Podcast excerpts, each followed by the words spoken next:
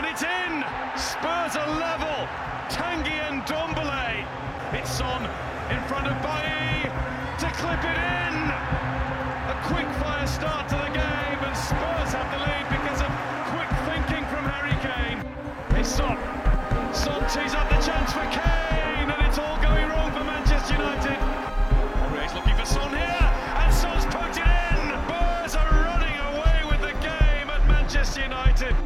Højbjerg inside to Pogba. It's Aurier, and it's five.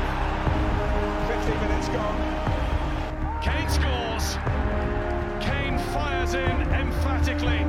and makes it Manchester United 1, Tottenham Hotspur 6. It is their biggest ever win away to Manchester United. Hello，大家好，欢迎来到新的一期。这次聊点啥？哎，我们今天是新的 intro，然后新的一期节目特别录版、特别录制。我是你们的老朋友 Jedi。Hello，大家好，我是一家人就要整整齐齐的家人 Crash。大家好，我是另一位家人老金，欢迎大家来到我们的国庆特别版 《呃我和我的祖国之这次聊点啥》。什么？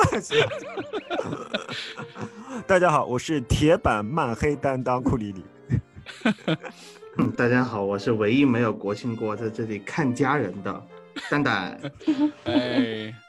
今天呃，首先祝大家双节快乐。虽然晚了一点，给大家拜个晚节啊。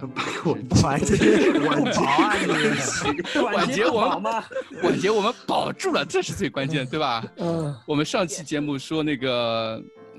就是上一次录制的时候，我们说这周是魔鬼赛程，切尔西，然后曼联，然后中间再隔个欧联杯，我们说让大家心态放平和一点。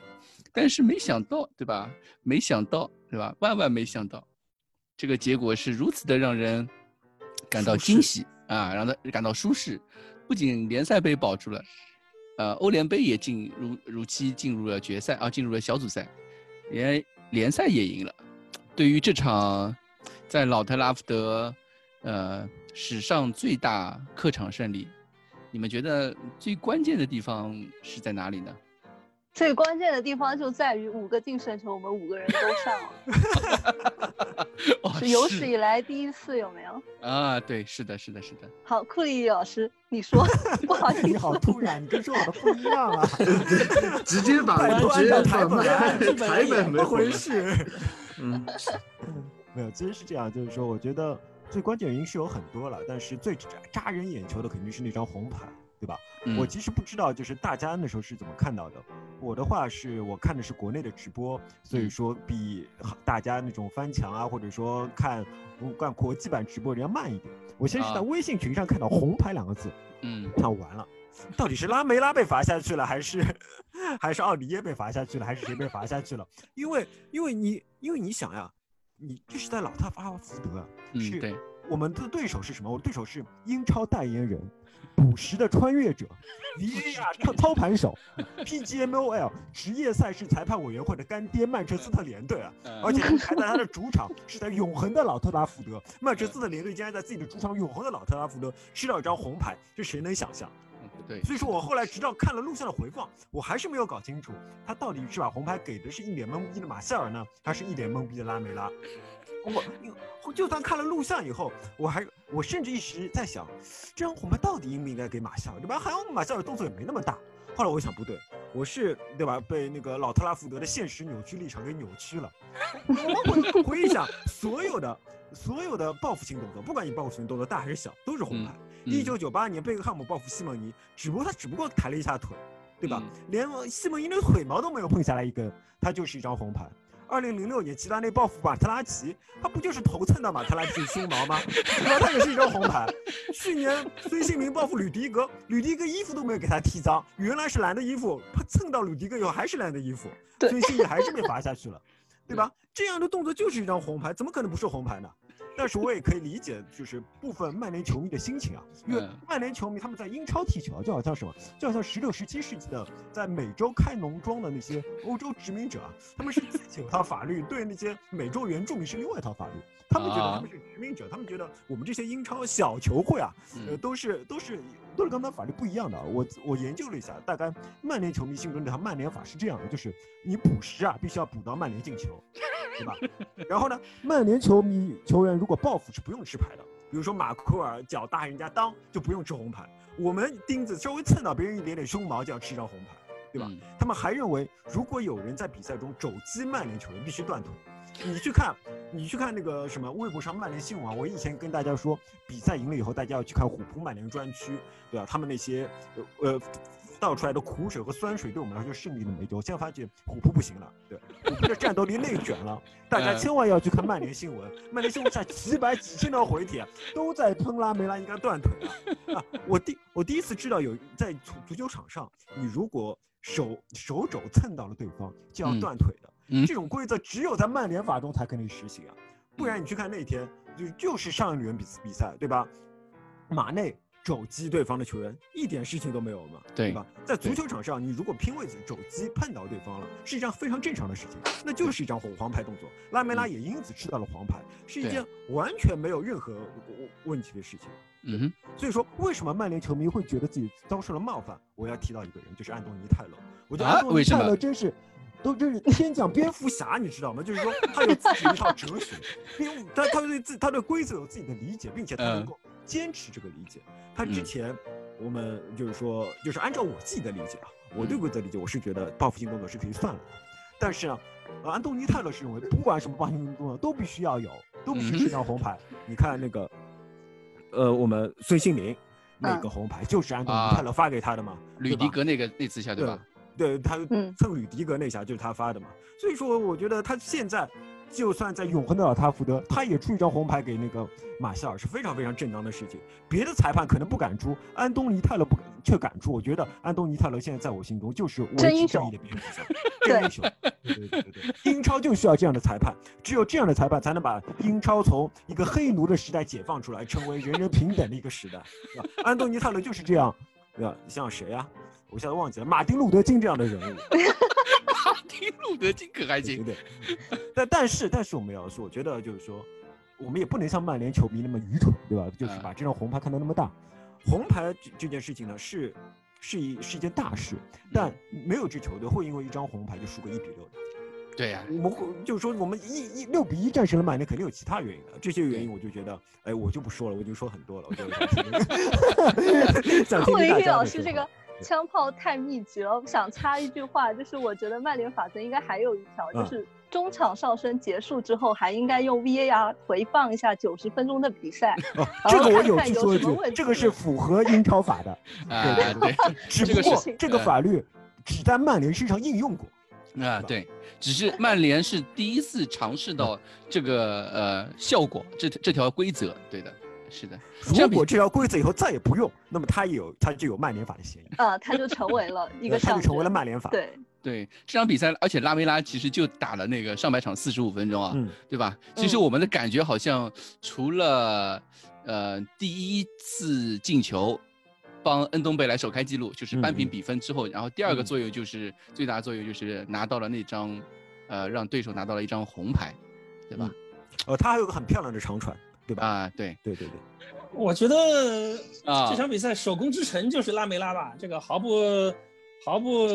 犹豫的说，嗯不毫不这个是吝啬的说，我觉得首功之城就是拉梅拉，因为我们你想刚开场是怎么样一个局面？就是刚开场就是热刺队开场三十秒就被曼联队拿到了一个点球，然后在客场在我们无法攻陷的老特拉福德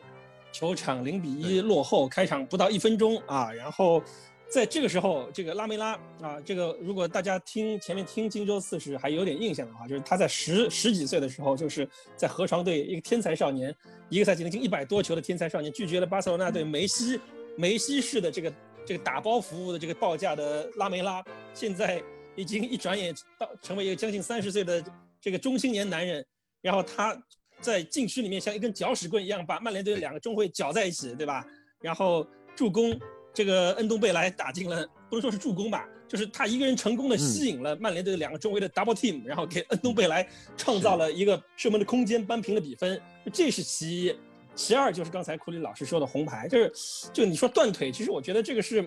这个你还说的有点有点保守。就我我我看了一下你说的其实，包括微博，包括虎扑，就差不多就觉得应该把拉梅拉给公开处刑了啊。到底是斩首还是临时这个在意啊？但反正就是说啊，拉梅拉。第一个就是他是他先挑衅，要红牌你也得红。第二个就是你就摸了一下啊，就这么痛苦。那我想说，这本来就是阿根廷球员的一部分。就就你刚才提到贝克汉姆碰西蒙尼，就是你从任何的力学，哪怕牛顿在世也无法解释，你贝克汉姆的脚后跟蹭了一下西蒙尼的小腿，西蒙尼就会 是屁股向后平沙落雁式的这样这样倒下的这种这种这种这种这种就就阿根廷人天生就有这种表演的天赋和利用规则、利用场上的每一个细节。使对方造成非战斗减员的这样一个天性，只是我们队中的其他的阿根廷人啊，包括福伊斯已经离队的福伊斯也好，洛塞尔索也好呢，就他们不大像是传统的那种阿根廷球员。但拉米拉让我感觉就是还是带有那点传统的阿根廷球员那种脑子里面有点坏水的那种那种那种感觉啊。就他那张红牌，我觉得是个转折点，然后后面就是摧枯拉朽就进球。你如果把这个这场赢曼联队的比赛看作是一罐那喝一罐啤酒的话。怎么拉梅拉就是拧开那个易拉罐的那个，对，是后面凯恩、孙兴民都是喝，只是喝把这个酒喝倒到杯里面喝出来而已，而拉梅拉是真正把那个易拉罐的那个，对，我这正好补充一点啊，记得你再让我稍微补充一点啊，就那个说法，就是说，呃呃，我觉得拉梅拉就是那个摔倒，很多人都指责他的摔倒是演戏，对吧？我觉得这根本就不是演戏。啊，这其实是非常正常的一个行动，就是说你摸了我一下，我认为你就有拿红牌的嫌疑，于是我为了引起裁判的注意，我就倒地。他的目的并不是为了夸张，并不是为了夸张对方这架击倒有多重，而只是为了让裁判注意到他打到我了。因为不管你这打到有多重有多轻，根本就无所谓。对吧？就按照规则，就是你有报复行为，你就要被红牌罚下去。所以说，拉梅拉这个倒地是告诉裁判他有报复行为，而不是告诉裁判你看他打我有多重。所以说，所有说报阿拉梅拉在演戏的时的人都没有看懂这件事情到底发生到底是怎么一回事。情。所以对，而且很多人还在说，你说有些球迷不懂法、不懂球、不懂规则，倒也算了。还有什么特莱因克尔这种人，也莫名其妙说，如果谁被罚下去以后，拉梅拉也一定会被罚下去，哪有这种道理啊？如果这个肘抬的不是拉梅拉，对吧？是什么马奎尔？他们有可能要说英国球员掌握了足球智慧。就因为是拉梅拉，他就要说，因为这些拉美球员学不学好。这是什么？这是什么行为的？他应该好好反省一下，这到底是什么行为？这个是种有点种族歧视，对，有点种族歧视。这其实拉梅拉，我我赛后也看了一下一些数据分析啊，就是热刺这支球队现在进攻线上面，呃。在全英超有两个人，是一个是犯规总数最高，一个是犯规效率最高，是两个球员都来自热刺，一个是就是我们的拉梅拉，平均二十分二十三分钟一次犯规，在全英超进攻球员里面犯规效率最高的。二十三分钟一次犯规。对，然后另外一个是我们的另外一个球员就是卢卡斯，是犯规榜第一名，比第二名多了九次。就是 他们完美的诠释了穆里尼奥在纪录片里面说的那个词。嗯，我觉得也不能这么说，就是说正当利用规则，我觉得没有到那个程度，没有到那个程度。但是拉梅拉，但是拉梅拉有那个呃，intelligent 的那个程度。对，他们是 intelligent，对对对对，蛋总说的。后面那个第一个词，后面那个后面那个词，呃，拉梅拉是做到了，这一点是传统技能。这个东西我们一直 都知道。其实你不光是阿根廷球员了，我觉得还有一个问题是，拉梅拉因为是阿根廷球员，他会被英格兰的民宿所攻击。英格兰跟阿根廷的这个仇恨比较大。什么样的情况，对对对对对，拉美球员、拉丁球员，这个确实涉及种族歧视啊。嗯，哈梅斯·罗德里格斯打西布朗的时候，吉布斯也就是推了一下他的喉咙。呃，推了一下他的胸口，他捂脸，然后倒地，然后吉布斯吃到一张红牌，然后也是导致了西布朗维奇在下半场被埃弗顿血洗。嗯，那在这样的情况下，那个球没有任何一个人去指指责哈梅斯·罗德里格斯，而是所有的枪炮就对准了这个拉梅拉，嗯，不是那个吉布斯那场比赛。吉布斯。那你看这样一场比赛，我觉得还有一个就是这种。明星球员和一个愿意干脏活累活的 intelligent，嗯，后面那个字逼掉啊的的的球员的区别。所以在拉梅拉的身上，我们要知道一点，拉梅拉在热刺踢了这么多场球，这么多个赛季，七龙珠到现在，拉梅拉一张红牌都没有吃过。让我想一下啊，等一下，让我历史搜数据库搜索一下，你好像是的，你不用搜索，真的没有吃过一张红牌，这就是像是他的传统异能，让很多这个民宿也好，对方球员也好，啊，甚至可能裁判也好，吃的牙根痒痒都没有用。嗯但是拉梅拉他就是有这样的异能。然后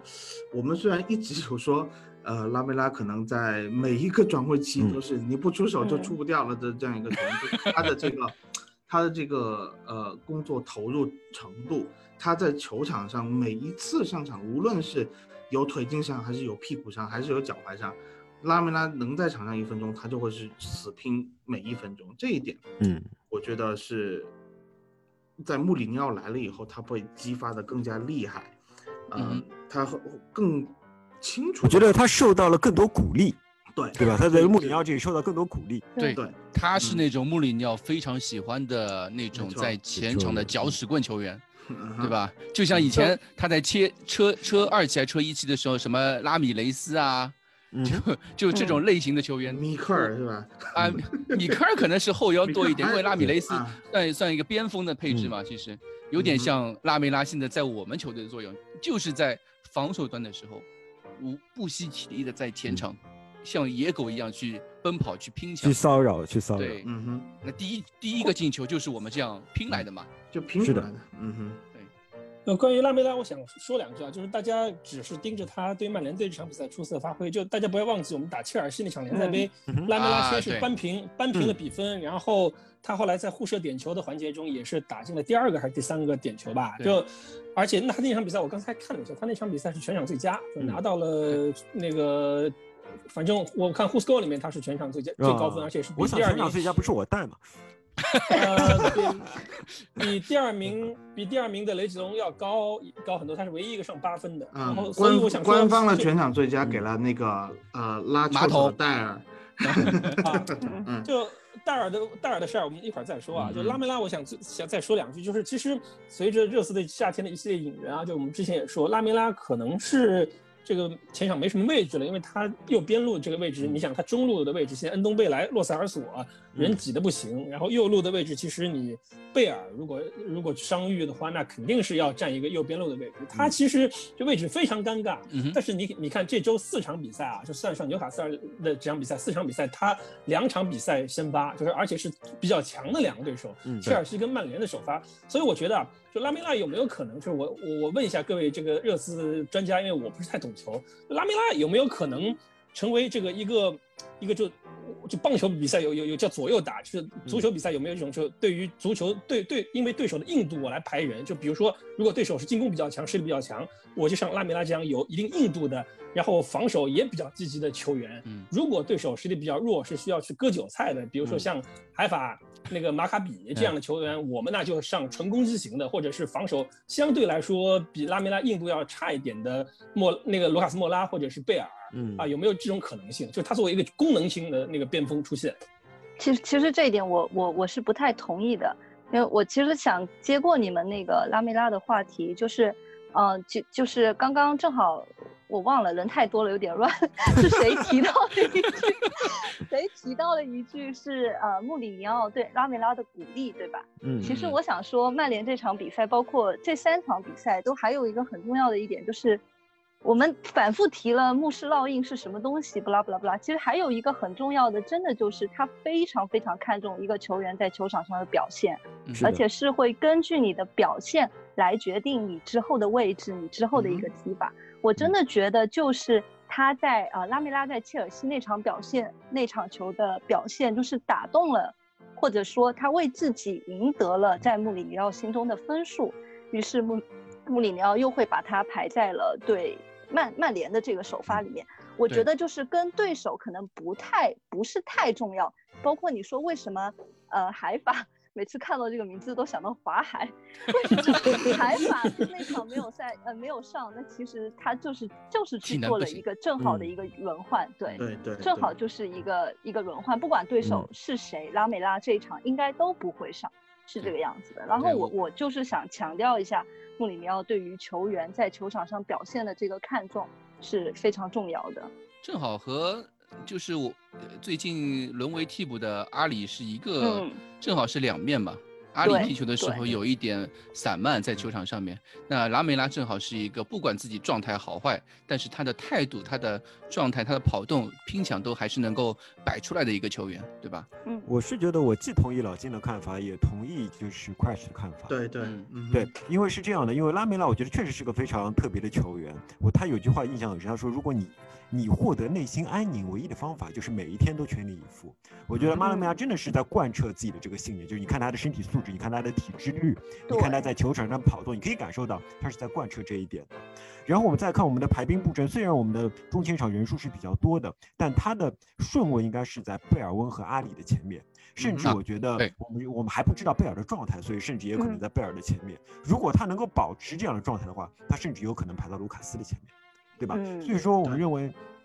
所以说拉梅拉的顺位比较靠前，也是件可以确定的事情。我们不用担心拉梅拉现在是没有位置，但是要担心的是什么呢？拉梅拉其实他本身就不是一个能够踢所有比赛的球员，他的身体素质，他的那个他的那个易受伤的那个倾向决定了他不可能踢所有比赛。对，所以说我在这一点上，我完全同意老金的看法，就是说，呃，穆里尼奥会省着用。会把拉梅拉留在那些真正非常需要他的比赛中去用，而不会滥用拉梅拉。所以说，拉梅拉恰好能嵌入现在的这个构局面，就是说，对他不会滥用他，会会好好使用他。但是如果使用的话，我们会可以对他放心。现在就是这个，我觉得是个非常完美的对拉梅拉的局面。其实我们现在建进攻组合虽然看起来人挺多的，但是其中不少球员是易伤体质，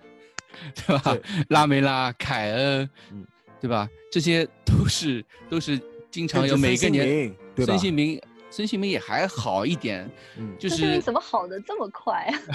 他说用了一点点魔法，对吧？他用了一点魔，没有好透，对，肯定是没有好透，他肯定是带伤的嘛，嗯，就这种球员都是每年总归固定的需要休息个带伤休息，就是固定休息个几个月的那种球员。那我们现在虽然说之前的时候球员因为球队阵容短缺，前场选择不够多，他们的伤病会对球队带来一定的影响，但是现在看起来，看现在看起来，好像。反而不是一件坏事。就是我们有很多的进攻球员可以选择，大家都可以有出场机会嘛，呃，轮换可以做得更好，这也是穆里尼奥。而且这个赛季的比赛密度特别高，对对，比赛密度特别高，所以反而是好事。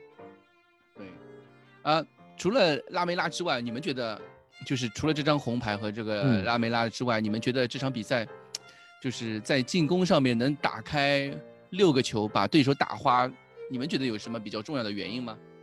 那重要原因就是对手实力太弱。啊、这个，这个我想说就是，就我我想说以后有这种比赛啊，最好就在比赛结束之后或者第二天录。就到现在过了四十八小时，我感觉我已经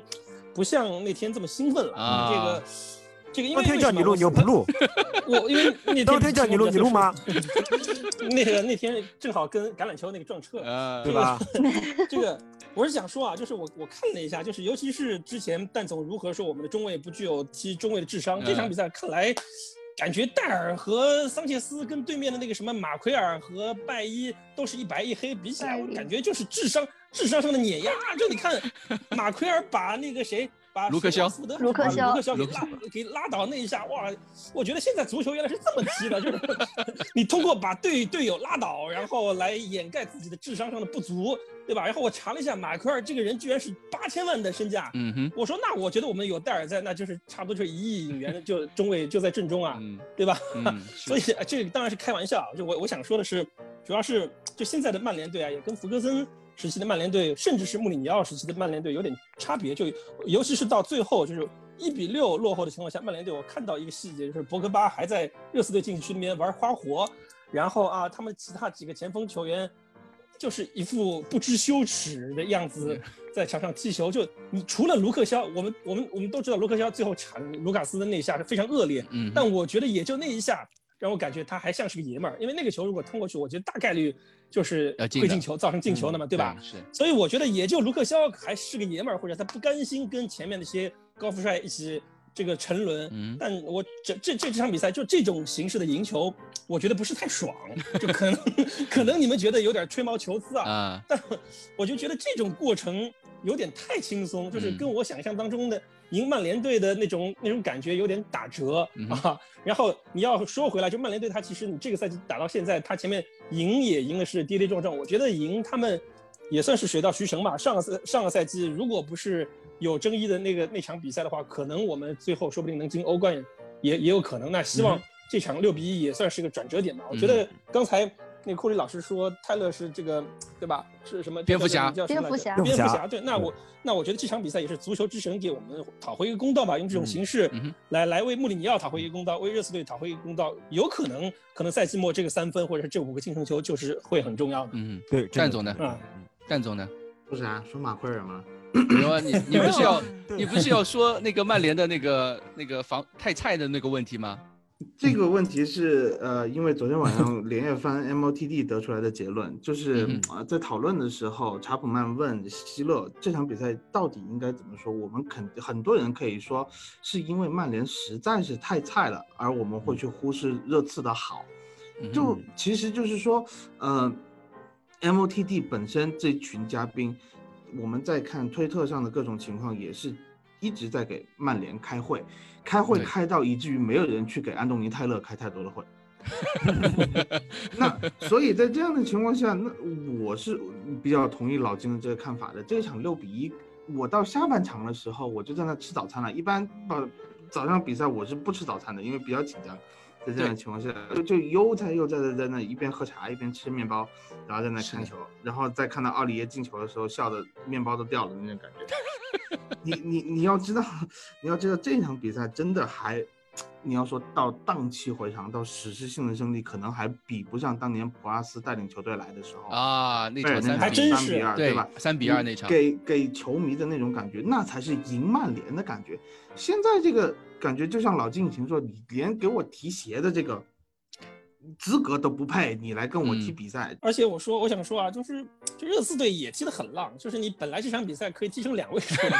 你上半场 三比一还是四比一之后啊，就有很多次机会，就有数不清的机会，可以可以可以这个扩大比就最分的是的后热刺队可能也也是累了，就是你最后也没有压上去打，就也是稍微有点失望吧，尤其是是孙兴民跟凯恩都没有上演帽子戏法，有点失望嗯啊。但是我是觉得，呃，不看进球的话，因为我觉得你赢曼联客场赢曼联二比一、三比一、六比一，我觉得都是很好的结果，我倒无所谓。但是你你要看在比赛当中，每一名球员的传球感觉都非常好，他能对啊传出来，能那个西索科外脚背平抽找奥里耶，那那个霍伊比尔挑传恩东贝莱。我们就不说凯布劳内了，好吧？就 所有人的传球，他能，我我们在经历了八天四赛之后，每一名球员能够以一个非常轻松，在三十秒钟得到一个点球，没有被这样的一个点球所影响，我们就相当于是说，你踢欧冠决赛也是这么快被罚一个点球，后面球员的表现是非常的紧张的，你可以感受到他的紧张。我说句实话，我透透露一个信息，就是我自己那天欧冠决赛的时候，下半场我看球看到我自己腿抽筋。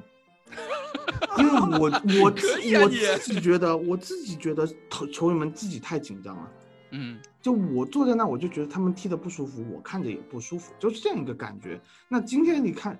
就是这场比赛打曼联，被判判罚一个点球以后，每一个人的这个这个积极的状态，雷吉隆马上去把球抱出来，去去开这个中圈开球，然后到后面。这个恩东贝莱的肢体语言去拼出了那个界外球，我们第一个进球其实是从一个界外球发起的，这是在热嗯刺非常少的一个情况。每一个人都是去拼，拼完了以后又知道怎么样在比赛中放松，怎么样去把自己的这个技术动作做到最，呃，怎么说最优化吧。在八天四赛的情况下，我觉得这是最欣慰的地方，而不是真的是说六比一赢曼联。我觉得相比于这些球场上的表现来说，根本不值一提，根本就曼联提鞋都不配。哎，就这样。对，但总要是不嗯说他后面的那一段，我真的想说，你们还是人吗？我拜托，真的八天这四场比赛看下来，难道真的不爽吗？不仅仅是说呃，就是比分啊，嗯，就就我们就说我们的新人好不好？嗯，就说雷吉隆还有霍伊比尔，霍伊比尔他们的呃对霍伊比尔他们的表现难道不亮吗？就是你看了不觉得很兴奋吗？亮对啊，而且，他们带来的就是老金刚才，呃，我们我们在录节目之前也提到了，他们引援带来的侧面的作用，就是本戴维斯跟奥利耶也不香吗？香香香香，真的香，被激发出来的呀，对呀、对对对，我觉得就是强调曼联弱是是不太合理的，因为曼现在这支曼联跟上赛季末端以及就是恢复开赛季以后的那个超强的不断赢球的曼联是同一支曼联对吧？你如果把我们的人员一个个拿出来比比身价，或者比以前的比上赛季的评分或者怎么样，我们肯定是没有优势的。那么为什么这支曼联到这个赛季会变得那么菜，而嗯我们却好像变得那么强呢？那肯定或许还是跟主教练有关系？啊哈因为大家牌面上的牌都是一样的。我觉得这个赛季跟以别的赛季有一个非常大的区别是，休赛期非常非常短。对，休赛期非常非常短，就像穆就好像穆里尼奥在第一场比赛输球之后说的，对教练的调整能力，或者就是球员的调整、球员的心理状态，其实非常巨大的考验。这说穿了就是考验教练本身的调整能力。我在曼联新闻上面看到一条专门帮索喜的微博，呃呃，索喜的评论啊，就是说嗯所说了，现在这批球员大概需要五到六轮比赛才能调整出状态。嗯所以说就是说之前的比赛可能踢得不好，那我们就看，那么现在其实就是比哪支球队先把状态调整出来就说明嗯对，就说明谁哪个教练好呀，就非常明显就是这样。对，大家的其实大家的球员你并不能说一定怎么样谁好谁坏，对吧？嗯你最后就还是要看到教练这边，所以我觉得在这里我们需要为穆里尼奥夸两句，对吧？肯定是穆里尼奥在这边的调整起到了非常重要的作用。其实你看啊，就是我们欧联杯打了三轮资格赛，是的，从第一轮我们，多打了那么多比赛呢，从疲劳角度来讲，我们疲劳多了。但是嗯从从某些方面又又体现出，就我们把这三场比赛资格赛，你也可以当成当做是一种季前赛的热身赛，在锻炼球队嘛。嗯。其实球队的热身情况确实是要比对手的情况要体能情况要好很多。但是从另外一一方面讲，就是这三场资格赛，从第一场的落后大半场，嗯。对吧，到最后一场七比二，那嗯就慢慢看出这支球队的状态是有嗯真的在真的在完回升。真的在嗯完全的提哎升的。我其实没有算过，就是如果那那个点球没有算的话，就嗯是我们一比一被逼平那个点球没有算的话，我们是几连胜？五连胜还是？呃，你你是你要算那切尔西那场算不算对赢球啊？对，全部算进去，全部算进去，啊？全部算进去。没有啊那，像纽卡没赢呀。对啊，如果有卡赢下我是啊说如果有卡赢下，我们算几连胜了？一二三四，呃，一七连胜。七连胜。然后如果你要是你要算莱顿东方弃权八连胜，好吧？莱顿东方弃权不算的话，我们七连胜那非常非常好了。我们什么时候拿过七连胜啊？你要把上赛季最后几场算起来，就我们最近二十场赢了几场，啊，这么算，是，对，其实这呃，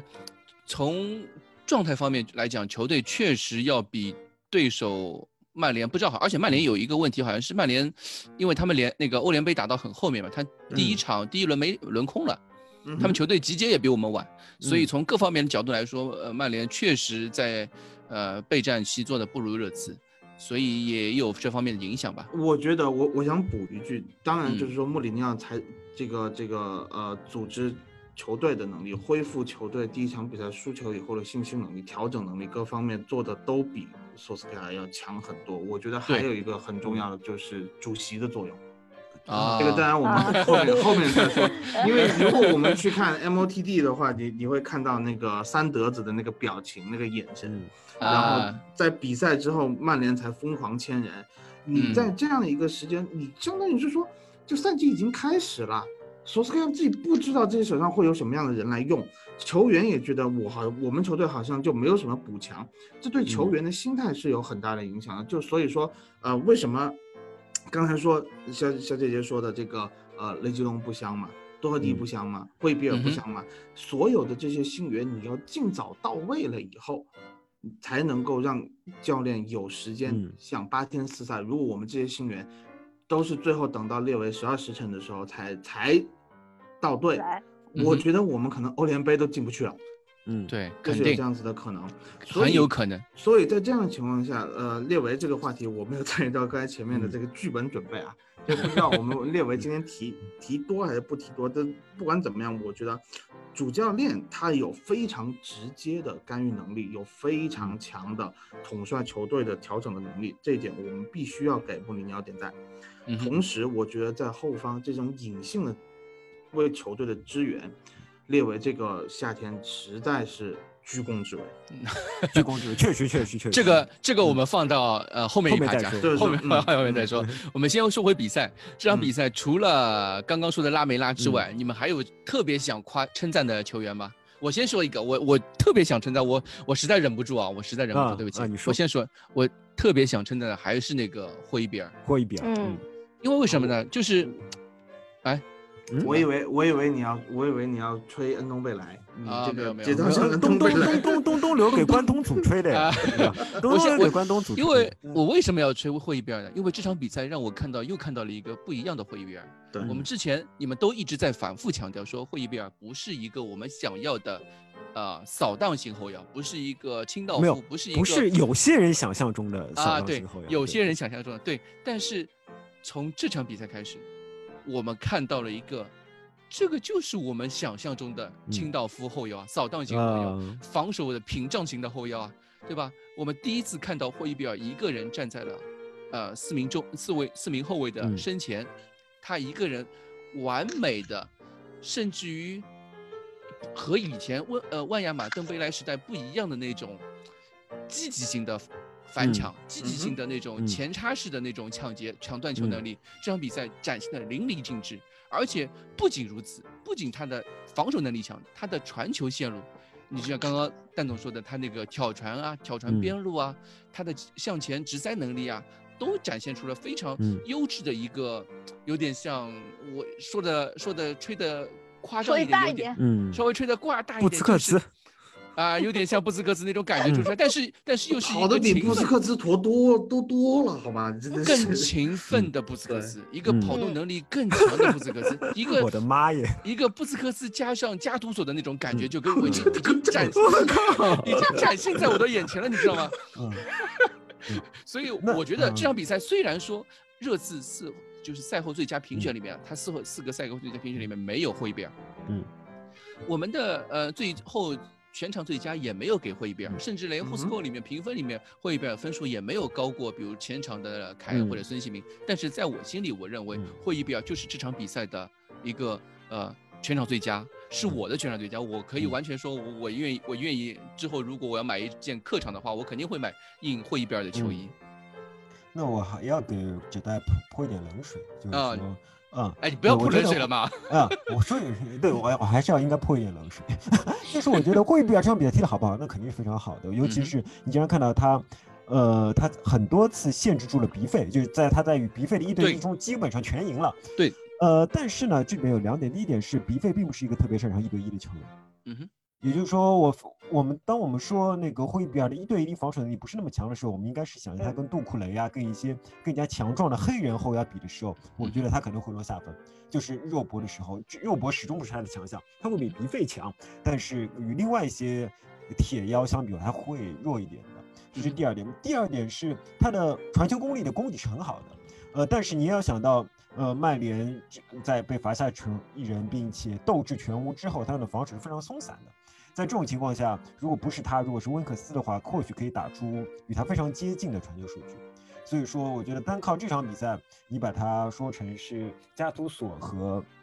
呃布兹克兹的结合体，我觉得稍微有点过了。有时候会让大家盲目的 对他有过高的期待。我觉得他是一名非常非常好的球员，但。嗯，但是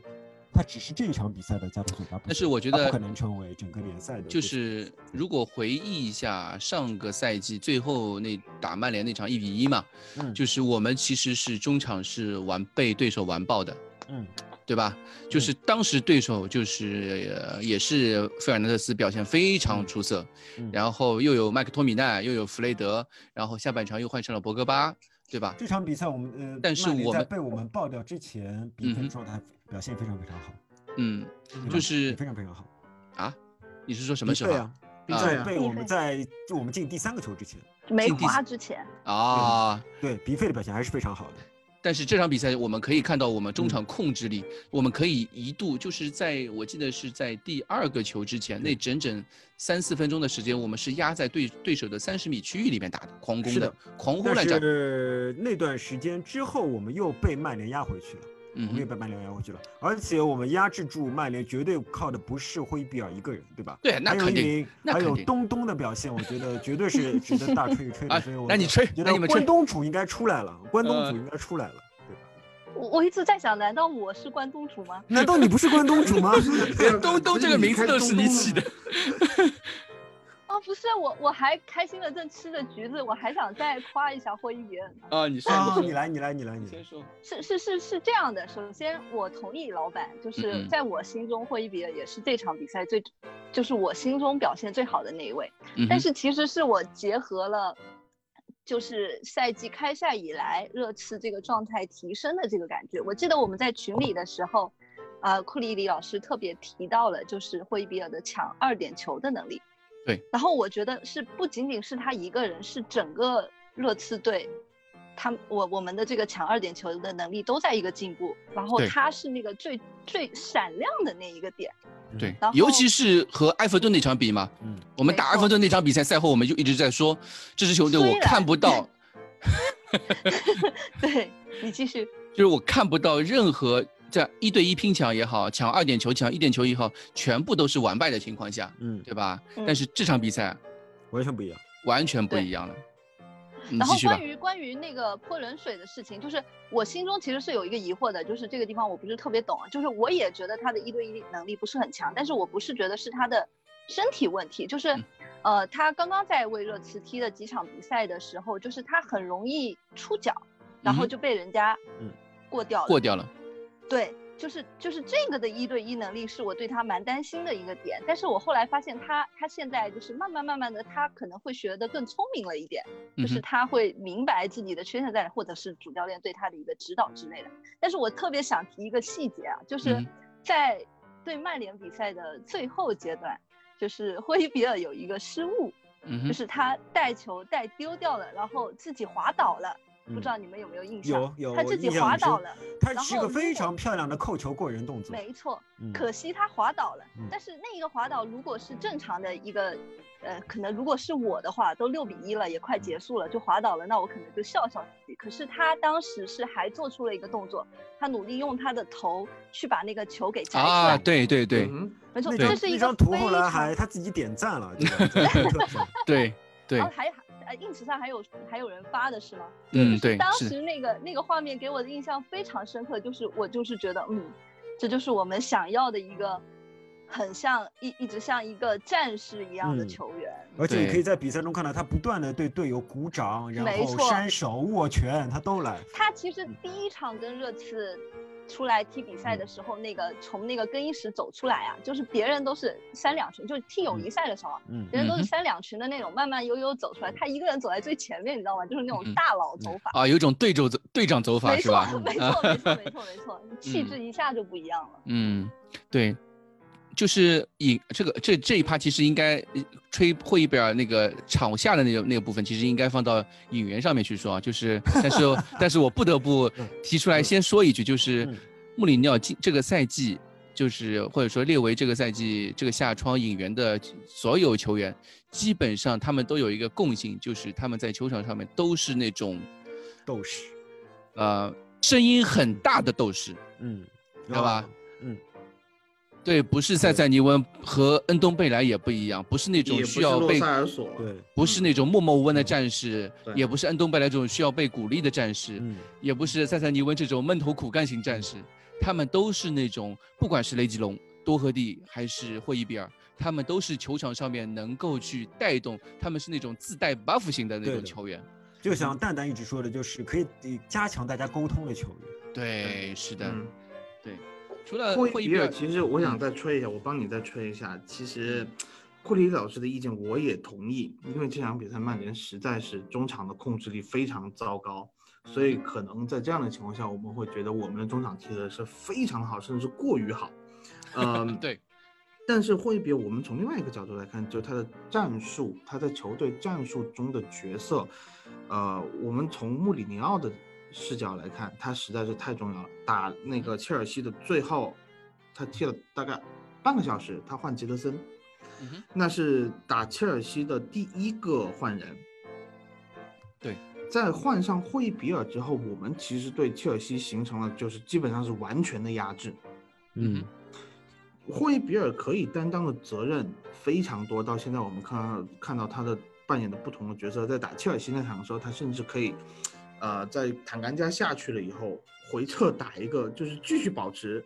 三中卫，他打在了戴尔和那个托比之间，然后他拿球了以后，他又会很积极的往前推，用自己的跑动和自己的身体各方面的能力去帮助球队的阵型发生变化，这一点嗯是非常难得的。因为，呃，一般来说我们在这个足球阵型的转换、攻防转换的时候，你是需要多名球员的位置移动，多名球员的进行一些牺牲。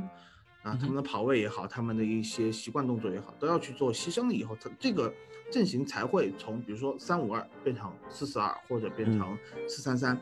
霍伊比尔是用自己一个人的能力，就相当于奥里耶，你好，老老实待在右边，雷吉隆你想怎么冲 怎么冲，我帮你们把球推上去，你们不用再撤回来了。啊，我可以把我可以把一个三五二的阵型直接推成四三三，甚至是四二四这样的一个情况。那在这样的情况下，我觉得霍伊比尔，呃，你说加图索加，布斯克斯可能还是过了一点，但是呢，我也知道肯定是过了 但是没没办法这期就是吹是吧？这期就是吹，没关系。这期就是吹。呃，那在这样的情况下，我们可以看到霍伊比尔扮演的这个战术角色非常重要，在未来的这个比赛中，我可以可见到就是，啊、穆里尼奥手上他可以通过前场球员的不断的变动，比如说像这嗯呃卢卡斯换拉梅拉，进行一些对战术的调整。其实，在场上有霍伊比尔这样的球员，就你就是给霍伊比尔我布置，就相当于我给你一个锦囊妙计，锦囊一、锦囊二、锦囊三，在什么样的情况下你打开不同的锦囊，霍伊比尔就会变成一个超级无敌的战士啊！在不同的情况下，或者就是呃是成为后防线身前的保姆也可以。就在这样的情况下，我觉得，啊，有了霍伊比尔，我们的这个整个中场也好，他对整个防守体系的信心建立也好，这是一个非常重要的棋子。就等于有了个场上教练，对吧？对，嗯，而且霍伊比尔体能也好，嗯对吧？嗯这三场比赛他每场都上，嗯，对吧？而且我感觉现在基本上，自从穆里尼奥这个赛季打九场比赛嘛，霍伊比尔基本上已经站住了这个后腰这个角色了，嗯哼，对吧？穆里尼奥的战术体系里面，不管你前场如何轮换，你这个后腰肯定是霍伊比尔。只要是有有重要比赛，霍伊比只要是重要比赛，绝对上。，对，就像嗯前场，不管是什么比赛，你肯定要上凯恩一样，那后腰肯定是上霍伊比尔。我们嗯至少这条中轴线上面已经慢慢的开始形成了一些东西，我觉得是一个非常可喜的变化，嗯嗯，对吧？对。那好了，那霍伊比尔吹完之后，我们是不是又该讲到东东的话题了？我现在眼睛就瞪得跟东东一样大，你知道吗？我倒很期待看到这个画面。因为因为我真的没有准备。啊我来提一句吧，我先提一句吧，啊，你先提。就是之所以东东在我这里获得这样一个昵称，最大的一个原因就是他的防守，防守吗？嗯。啊，是真的是他的是他的防守，嗯。就是以前我看，可能以前他也有想防守吧，但是他真的做出来的，嗯。做出来的那一个跑步散漫的样子是让人觉得很很无奈的。很。但是现在的，对现在的东东，这个切尔西那场比赛最后结束的时候，你看他喘气的那个样子，连庆祝都已经庆祝不起来了，真的是使出了吃奶的劲在防守，好吗？对，是的，对，这个是主主要的，主要的我对他态度的一个转变是在这个地方。然后进攻的话，其实他一直都是一个有天赋的球员。嗯那天在群里面，我又被库里里老师发了一道，就是又被老师点名起来回答问题，问我 东东嗯跟洛塞尔索的区别在哪里？有吗？没有。然后我嗯我我当时的一个想法就是，我觉得洛塞尔索是是那个弓箭的弓啊，嗯就是他他的一个跑位能永远的让，呃，能永远的让队友就是也也对、嗯也处在一个跑位的意识里边。嗯然后我呃我记得我们上足球课的第一堂就是战所谓的战术或者说跑位意识课，嗯老师反复强调最重要的一点就是三个人永远不可以在一条直线上，对，哦永远要是一个三角形。是的，而洛塞尔索他就是很好的，可以永远的让另外身边最近的两个人变成他的另外两个角。对，对，然后所以洛塞尔索就像一个弓箭一样，他会让他一拿球，别的队友也觉得很放心，知道自己应该去怎么跑。而恩东贝莱不一样，恩东贝莱更像那一支箭，因为恩东贝莱是直线型的，嗯他是直上直下的，它是可以靠他的个人能力杀出一条血路这个样子。对，这就是我觉得两两个人的不同点。然后至于东东该怎么吹，我就抛给库里老师了。还 是抛给我们老金，好久不说话了。啊，就老金，因为呃实话说，看曼联队这场比赛是我这个这个赛季第一场第一场完整的看热刺的比赛，嗯我也对恩东贝莱之前也不大了解，只是听嗯 通过听你们这个说的这个来总结，感觉只听我们黑，对吧？对，没关系我感觉老金相信你的直觉我。感觉这跟你们说的不是同一个人啊，这个啊，我确实不是同一个人。我感觉确实不是同一个人上我我记得嗯上上期节目我说的时候，我说恩东贝莱的复活，嗯、可以说是我们八千万的引援，就相当于一一个夏天，从烂在手里面的一个没错一个嗯残残残滞的这个资产，变成了一个被盘活的资产。然后这场比赛这场比赛让我看到了啊，恩东贝莱，尤其是跟对面的博格巴一比，我觉得也没有差到哪里去啊。你把两人身上一人套一件法国队球衣，你就很难说 哪个是真正的博格巴，对吧？我我觉得甚至刚才博格巴哪里配跟恩东贝莱比？我觉得 我觉得，我就说刚才那个那个 Crash 说的也有道理啊，就是你恩东贝莱的积极性，我感觉跟上赛季大家说的以及我看的这个一些零星的比赛确实不大一样。我觉得这里又要尬吹一下穆里尼奥，就觉得对于一个球员，尤其是原来打入冷宫已经快被处理掉的球员的激励，我觉得也是教练的一部分。就是我觉得我们聊了一个小时，到现在为止还没有出现波切蒂诺这个名字，我觉得就是大家对穆里尼奥 最好的肯定。这也是我我印象中，就我 们录节目到现在，波切蒂诺下课已经将近十一个月，已经快快一年了吧，对吧？快一年我们几。乎嗯每期节目都会提波切蒂诺怎么样，怎么怎么怎么样，但今天录到现在，有我这个这个不怎么看球的人来来提到波切蒂诺，我觉得真是大家对穆里尼奥的肯定。就现在我其实我刚才听你们聊的时候，我一直想说，现在应该不会有很多人在怀念波切蒂诺了。就波切蒂诺他对热刺队的贡献，就是已经在历史上大家是已经是认可了。但是我们现在新的篇章要有一个新的教练来带我们拿冠军。我想说的是，呃。恩东贝莱就是一个一个，就侧面就印证了穆里尼奥的能力啊。就是我我我觉得，就激发一个球员，就之前好像很少说，哎有一个球员已经不行了，可能就我们就任他就这样自己的沉沦下去。但是你无论是就你我看到恩东贝莱的样子，我就觉得可能阿里还有挽救的可能性。嗯，如果他去了那个 PSG 或者是去别的球队，啊，我觉得这个孩子可能就完蛋了。他就没就是他他会嗯有一种被热刺队抛弃的感觉，然后他可能会就是沉沦。抛弃。对，但是你嗯看穆里尼奥这两场比赛还都用他，包括你，他应该也可以聪明一点的话，呃，他也可以从恩东贝莱身上看到自己的这个未来。我觉得，我觉得你你要我评价恩东贝莱踢得有多好，我很难评价啊。对，因为看的实在是这个样本太少。但我想说的是，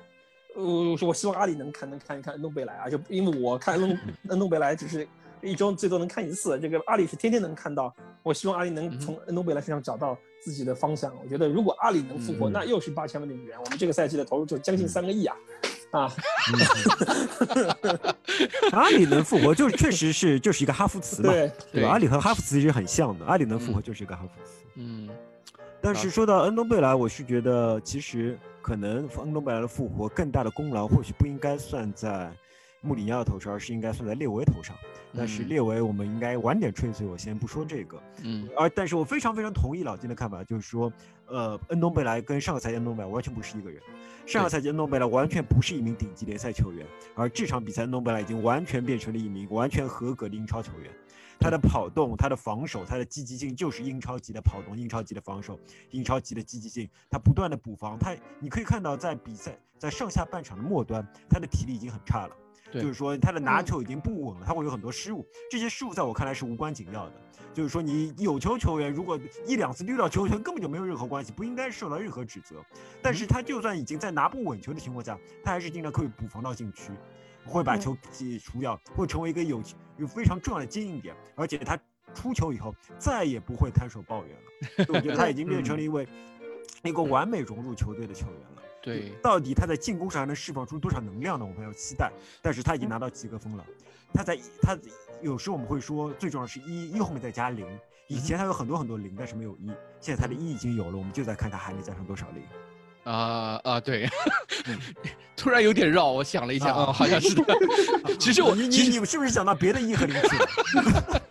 其实这场比赛我，尤其是恩东贝莱第一个球，虽然我们会觉得。他只不过是一个禁区内的强点，呃，对对，恩东贝莱是个在禁区内一直有嗅觉的人，他一直有那个进球嗅觉。而且那个球，你可以想到，我们首先想吹的第一个进球，扳平那个球，我们首先想吹的是拉梅拉，是的，因为是拉梅拉孜孜不倦的从拜伊到马奎尔到那个卢克肖和三个人的缠斗之下，才有了这样一个空档。但是我们不能忽视掉恩东贝莱，恩东贝莱的跑位比凯恩还要在出现在那个位置，就感觉很魔幻。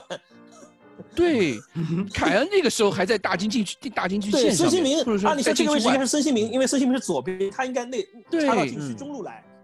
对，但是那个位置出现的是恩东贝莱，是恩东贝莱和拉梅拉两个人向前逼抢，才有了我们扳平的那个球。所以我觉得恩东贝莱首先是他的态度上面的变化，其次是记不记得我们以前说过，就是说在第一场热身的时候，我们说恩东贝莱很有趣，他就算不跑动。他有时也能拿到射门机会，并且把球打进，就好像球就会滚到他在的地方一样。对。对，这个这场比赛又是这样，足球智商上面的一个是的，是的。展现，对吧？他确实有天赋在这方面。对，我们也看到了他场下，就我们之前也几几次节目也聊到过这个，他场下这个赛季真的变了。我们以前他是一个，就上个赛季恩东贝莱是一个非常安静的球员，他在场下是没有看不到。哪怕他有社交媒体，我们也看不到社交媒体他的任何动态。嗯，其他球员也不会发恩东贝莱的东西。但是这个赛季真的是大变样。对吧？不管是拉梅拉、奥利哦，不管是就是奥利或者西索科这样的他的法国队友，那现在现在连拉梅拉、阿里这种球员，他们也会去都可以开开开开他玩笑，对吧？对，就就可以看出恩东贝莱确实和这支球队的其他球员都真的真正融为一体了，那种就是已已经可以黑得起了，对吧？大家是朋友就可以互相黑了，对，不是那种玻璃心的球员了，那种新球员那种感觉了，所以说明大家对他都已经真的是。真的是熟悉了，大家都认可他在这个集体里面是集体的一份子了，这点是让我非常欣慰的。还有就是，我觉得还有一个就是更衣室的文化吧，就是你看上个赛季的时候，他都是跟谁在一起训练？什么阿里对吧？埃里克森对吧？这个赛季我靠，他身边的人是霍伊比尔，你感觉他是稍微训练一不认真，霍伊比尔就要上上去揍他对吧？会会有这样的感觉，就是你你霍伊比尔、多尔多赫多赫蒂这样的球员在身边。真的是我，你感觉你稍微想偷懒，估计一屁就一脚就踢到你屁股上了。嗯啊，我觉得你们说了这么多其他的因素，其他的因素，恩东贝莱能够自己这个赛季有提升，我觉得最大的因素还是他自己本身。嗯哼，对，我觉得他自己的这个主观能动性啊，我们这么说，我觉得是非常强的。他知道了自己的缺点在哪里，他知道了，他知道自己跟队友磨合不够，沟通不足。导致的这个表现不佳原因在哪里？因为我们都说嘛，刚才这个进球就说他的足球智商是很高的。那么足球智商很高的这样一名球员，他自然很清楚，他如果想踢好球，他在这个球队他应该扮演什么样的角色。呃，打曼联这场比赛他打了将近七十分钟，要知道打切尔西这场比赛他打满了九十分钟。我们想象一下这样的情况，在上个赛季是完全不可能，不可想象。上个赛季，而且库里里还说过一次嘛，嗯。嗯，只要恩东贝莱首发打一场比赛，下一场必受伤。对吧？而且是长期伤缺，是的。至少这个礼拜他已经连续打了好几场比赛了。他打六十分钟，歇六场。对，所以在这样的情况下，你要知道，这也是自己对自己有了要求了以后，他的季前训练，我觉得他的体能储备是比较，至少比上个赛季要强很多的。他瘦是多了，瘦多了，而且他适应了英超的这个强度也好，节奏也好，我觉得是非常出色的。就是刚才库里老师说，啊、我们二比一以后，曼联有大概十到二十分钟时间是把我们压了回来的。对他们有球我们权的，其实，在前场有过几次丢球，包括恩东贝莱自己有丢球，嗯哼，会发现恩东贝莱一个镜头，他丢球了以后，他会自己追回来，他不是在原地摊手了。嗯，还有一个球是雷吉隆扑上去了以后，呃，孙兴民也扑得很靠前，我记得是一个角球吧，大概在嗯十九二十分钟左右的时候，你会看到飞奔回来到右路去补防的追格林伍德，哎，追格林伍德、追万比萨卡这样两个速度型球员的人是恩东贝莱，而且他追到是的嗯。而且他追到了。你回想起来，上赛季我们打狼队的时候，穆里尼奥无奈的若他很快，对啊嗯若他很嗯快，现在就完全不一样。现在你要想到，连恩东贝莱自己都愿意跑回去防守，西索科会有多欣慰，嗯对吧？在这样的情对，对，所以我觉得他自己自自身的内力，对自己的激励是一个非常大的作用。当然，我们不可以否认，现在整个球队、整个更衣室的凝聚力也好，嗯，之间的沟通也好，呃，每个人对每个人的鼓励。因为恩东贝莱那个球跑回去了以后，洛里和戴尔都是鼓掌的。对。所以你会看到这个更衣室的氛围帮助这支球队在场上踢的，就是每一个人都会去牺牲一点点，每一个人都会去牺牲一点点。你从嗯我我这这场比赛可能都不会吹洛里啊，但你要想洛里爸爸这么可怜，在 嗯。就全场做出一次不救，大半场的时间都在那吹冷风，啊，嗯，在曼彻斯特的阳光下吹冷风，吹一场比赛，这种精神也是值得歌颂的呀。嗯，啊，每个人都做出牺牲的情况下，呃，我觉得恩东贝莱能够很快的跟上，在新赛季跟上球队的节奏，啊、我是非常非常欣慰的。嗯，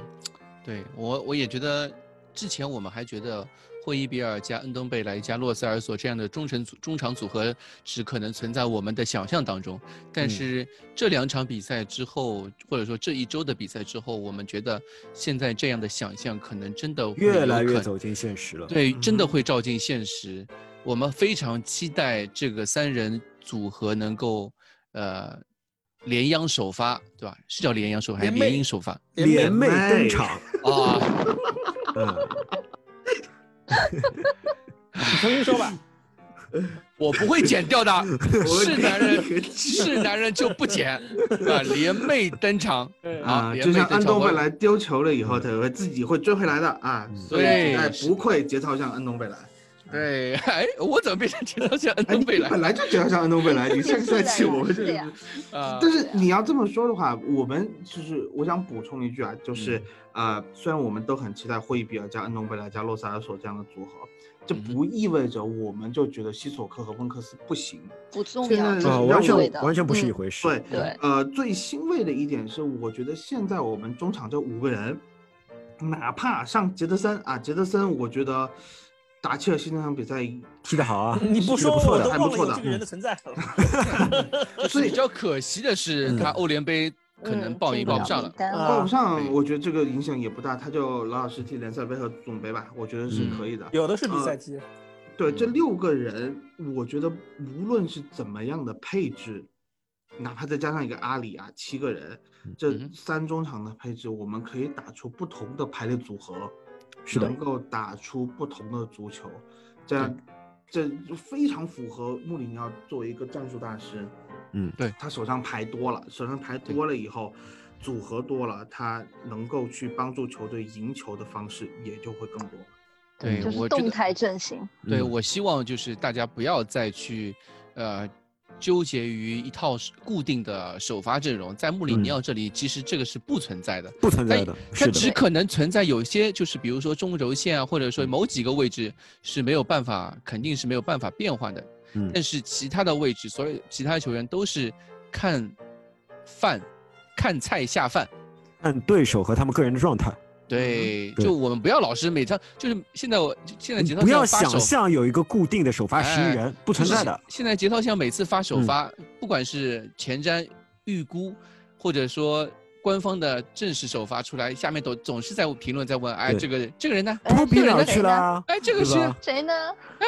这个人为什么不上对？哎，像这个哎不看了，对吧？这没必要嘛。这个你你既然认为就是有些人可能是鸟迷，有些人可能是热刺球迷，对吧？但是我们已经看到了穆里尼奥来到热刺之后，对球队的一些他的战术选择上面的嗯一些编排，以及非常有效果的一些人员安排。那嗯既然这样，我们就就怎么说？那个叫什么来着的？嫁鸡随鸡，嫁狗随狗啊，对吧？是的。那关键也也不是那么悲观的事情，我们不断的在赢球啊！天哪，对这是件好事啊。老是在说，哎，这个比赛就应该上什么主力啊，这个比赛就应该上谁谁谁，没有这种东西的。教练不比嗯你清楚吗？对吧？训练状态他们看的比我们多多了，对吧？他而且他的每场比赛，其实穆里尼奥就像这场比赛赛后，呃，霍伊比尔和凯恩都说的嘛，这场比赛我们做的虽然踢的确实踢得很好，但是做得更好的是球队的战前战术布置。绝对是这样的，甚至我怀疑开场丢点球都是有考虑到的。有所预案，对吧？对 在曼联，在老特巴福德这种球场，你嗯。开场丢个点球不是非常正常的事情吗？对，曼联队在主场谁跟一比零开始踢啊？一般都是一比零、二比零开始开始踢的。是啊，也有可能，也有可能是早就安排好，说这场比赛我们肯定会丢点球，丢点球了以后，大家不要怕。大家拼啊，就很呃不要怕，就拼，可能是对。七十分钟丢点球，嗯可能是九十分钟丢点球，可能球员们干脆就想，那我们开开场一分钟丢点球，直接比点球，那就踢了 我 我我我那天在虎扑上面那个看到一个评论非常有意思，跟大家分享一下，就是说曼联队开场一分钟打进了挽回颜面的一球。我也看到这个，啊，哎，是的，所以我觉得就是，呃，拉回来啊，就是嗯，球队，就是穆里尼奥对于这支这这支球队，虽然我们说大名单非常厚实，嗯。选择非常多，但是，嗯，如果放在之前波切蒂诺时代，我们会认为可能有一些球员会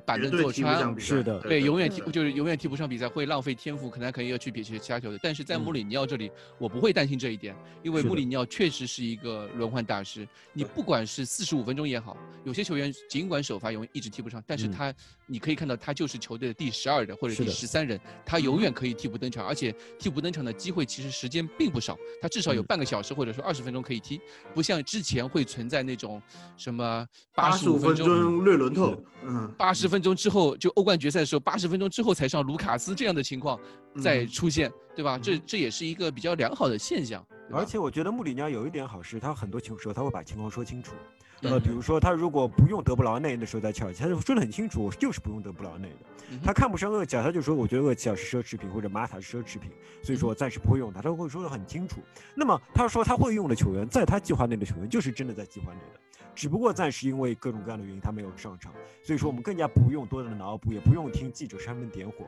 因为有些记者真的非常非常喜欢煽风点火。你半场把阿里换下去，记者就不断的问你为什么要把阿里换下去？为什么鼻费其实对曼联重要性比阿里对热刺重要性现在高多了？这场比赛鼻费半中场被换下去，怎么就没有一个记者去问为什么把鼻费换下去？没有记者问啊，对，所以说大家完全不用去考虑这种问题。嗯，在排兵布置的问题上，我们倾向于相信穆里尼奥。对，这个是毫无毫无疑问的。是的，哎，呃，霍伊比尔、恩东贝莱，然后这场比赛我们进攻线要吹吧，凯恩跟孙兴民呃，凯恩跟孙兴民要吹，但吹凯恩跟孙兴民之前，我们还是把好肉留在后面啊。我啊们我们先谈一下后防线吧。啊后防线，因为我觉得我们好久以来都没有表扬过桑切斯了。桑切斯这场比赛虽然他输掉了一个点球，但是在之后我们有段时间是被曼联压制的，在嗯风声鹤唳的情况下，他又与呃马夏尔啊、拉什福德啊，或者说是呃青木啊有过几次一对一，我看他都赢了。嗯哼，所以说，我觉得在一个一开始输掉一个点球，这个点球怎么说呢？有他一点责任吧，但其实最重要的责任也不在他，这时候他已经处在一个非常被动的地位。尴尬的地位。对，非常非常被动的地位。那么在之后，我觉得他无数次的一对一对抗都赢下来，而且是连续的一对一对抗赢赢下来，我觉得对他个人的信心是一个很大的提升。我们在节目中很少很少表扬桑切斯，但我觉得现在 现在桑切斯基本上是我们的第二中卫，呃，基本上是我们的第二中卫。对我其实就像我们之前就说的嘛，我对石科其实并不那么感冒。虽然大家会觉得，贵的就是好的，但是石科感觉就是个加强强一点的桑切斯，可能。嗯，你看他的那还没有个投头球也不对强但是但是没有投球，但是没嗯有头球的一个桑切斯嘛，对就是，但是我现在对，而且从戴尔和桑切斯现在基本上能够所有的强队比赛基本上都是他们在打嘛，所以我觉得可以看出穆里尼奥对他们的重视，以及他们对自己，其实我觉得球员踢得好不好，其实更多的是他们的自信心上面的一个是的，一个展现。而他们的自信高的时候其实与队友的帮助是很有关系。很有关系。嗯，对，和主教练对他的指点，嗯对主教练对他的重视都很有感关关键。所以我现在觉得桑切斯和戴尔，虽然大家觉得他们之前可能会出现各种各样的问题，嗯但是随着他们比赛越打越好多，他们的问题肯定会越来越嗯少。对，因为他们磨合本身是有问题的。戴尔太，我上期我呃讲的时候就说嘛，戴尔踢中卫踢得少，桑切斯基本上是没有跟戴尔搭过的。那在这样的情况下，你现在整个前面他们面前的这个后腰组合也是不不停的在换的。就是以前是温克斯拖后，在温克斯拖后的情况下，我说句实话，如果打强队，温克斯拖后，然后面对的是这两个中卫。呃，戴尔和桑切斯绝对是懵逼的。我前面一个这么小嗯个子的来帮我挡枪，温克斯自己也很嗯慌呀。对啊，所以所以在这样的情况下，现在变成霍伊比尔的在在前面，嗯，给他们进行给他们一点支撑，对，我我觉得就是他们看在就是霍伊比尔在前面这么能跑，面对鼻费和这个博格巴抢下无数次球，对这嗯两个中后卫，你中后卫你看着自己的后腰能把球抢下来的时候，你心里面是非常放心的。还有一种情况就是说，他也会从一定程度上激励到自己，就是我的后腰已经帮我做出这么大的牺牲，抢这么多的球，我自己也不能丢脸了。他，嗯我觉得桑切斯他，呃，这场比赛真的是恢复的很快。这个点球吹的时候，我们说完了，这期节目又要黑桑切斯了。我我其实我其实已经不想，已经已经不想再说了，就这样子。但是你会看到，就那个点球之后，他的整个人的这个肢体语言，他的这个表现各方面，就是刚才库里老师说，他面对曼联这个三叉戟，包括布鲁诺·费尔南德斯，其实有其实有几次非常不错的这个挑传或者四十五度的传球嗯，你会看到化解人都是桑切斯。戴尔在这场比赛中，相对于桑切斯的表现来说，就没有这么强亮眼，啊，也有可能是说，就是曼联可能是曼联地面打得多，哎，针对的点是嗯他们觉得，呃，我们不打戴尔，我们进嗯戴尔最近状态比较不错啊，嗯特别是呃去拉了一坨粑粑以后，嗯 把这个这个加了 buff，那在这样的情况下，我们去打桑切斯，你会看到桑切斯，而且是桑切斯加奥里耶，这个是我们上赛季经常批评的这两个人经常互相批评的一点。互相不知道在干嘛。这场比赛你会觉得 这两个人非常知道我们两个应该怎么做。是的，对，对，所以桑切斯斯这个表现啊、确实很不错的。嗯。那么既然蛋总说到了那个奥奥利耶，我们是不是可以应该让老金？我先补充一下，就是这这啊。这三场比赛啊，我我看了一下，切尔西先发是那个戴尔加托比，然后打海法这场是嗯。那个托比加桑切斯，然后这场比赛是桑切斯加戴尔。所以说，这穆里尼奥非常有艺术啊，就是三三个中卫轮换着来，然后目前看起来嗯也还不错。就是我特别同意绝代说的那句话，就是大家不要那个不不要太把什么时刻纠结于是谁对啊，你你一个是固定思维对，就就嗯你不是说说别人的中卫有多香，就你我们别的不看，看曼队那两个中卫加起来身价是不是也是一个多亿，对吧？你嗯曼联队四个后卫加起来一点九五亿。对啊，你你看起来，嗯我刚才说了，你马马奎尔和拜伊也不过如此。我觉得中后卫其实大家水平都差不多，更多是你看一个教练的调教和是否能有一个体系上的一个一个一个支撑就比是的就是的比如说范戴克，范戴克在凯尔特人，哪怕在南普敦的时候也没这么强吧，对吧？也他在南普敦的时候，南普敦这丢球也没得说。但为什么他在利物浦这个体系下，他就是现在是世界第一中卫？就这一点，因为我后面就没怎么看足球，我非常不能理解。嗯我觉得范戴克嗯原来在凯尔特人队里，阿贾克斯那几个前锋都可以随便过他，怎么现在就变成世界第一中后卫？我就一直不能理解。所以我想说的是啊，你能踢上英超主力，能成为英格兰国家队的主力中卫的中后卫啊，这个水平可能差不到哪儿去，只是有的教练不会用他，或者是有的体系不适合他。那我想说的是，现在经过一个赛季的磨合之后，尤其是这几场比赛对于强队的这个考验之后，我觉得慢慢的，我觉得他们也找到了各自的位置，也找到了，就像蛋总说的那样，桑切斯跟戴尔互相也有也有了一些这个磨合啊。我觉得可能，而且最关键的一点是，就我们下窗没有引进别的中卫，就你们刚才讲到的一点，就是大家心很定。为什么曼联队每个人都跟受惊的小鹿一样？因为他们不知道会有谁来取代。就比如说啊，你来了，那是马歇尔打替补，还是拉什福德打替补，还是？那我们就不说了，其他的人，因为我也不认识啊。但热刺队本来如果时刻来的话，那时刻这么高的引援，高价的引援一定是打一个主力。那你这几个人，免不了就要有人打替补，因为不可能是四个人就两套班子轮换上，一肯定会有一个人或者到两个人打比较多的比赛。所以我觉得这不引援啊，我觉得也是好事儿，就是这三个人心态都很很稳了，就是反正我们就三个人轮着来。对于中卫这个对于体能要求不是太高的位置，我觉得三个人只要不受伤，不出现同时停赛的情况，我觉得倒也够用了。从目前来看，啊，嗯啊，然后呃转到奥奥利耶吧，就是都知道我大概是所有热刺球球迷中最维护奥利耶的人啊。就那场比赛我看到一半的时候，应该说啊，我这奥利耶不是肉眼可见的比多赫强啊。我倒不是说说多赫迪不行，但是我就是刚才之前 Crash 也说了，就我提到的一点就是。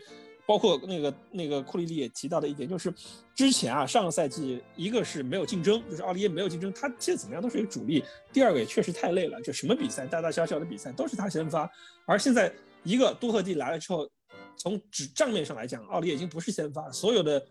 比赛英超的比赛都是多赫蒂排在他前面。这对奥利耶，他一直从他到了法国之后就一直踢主力的一个右后卫来讲，他肯定是心里面也会有所触动。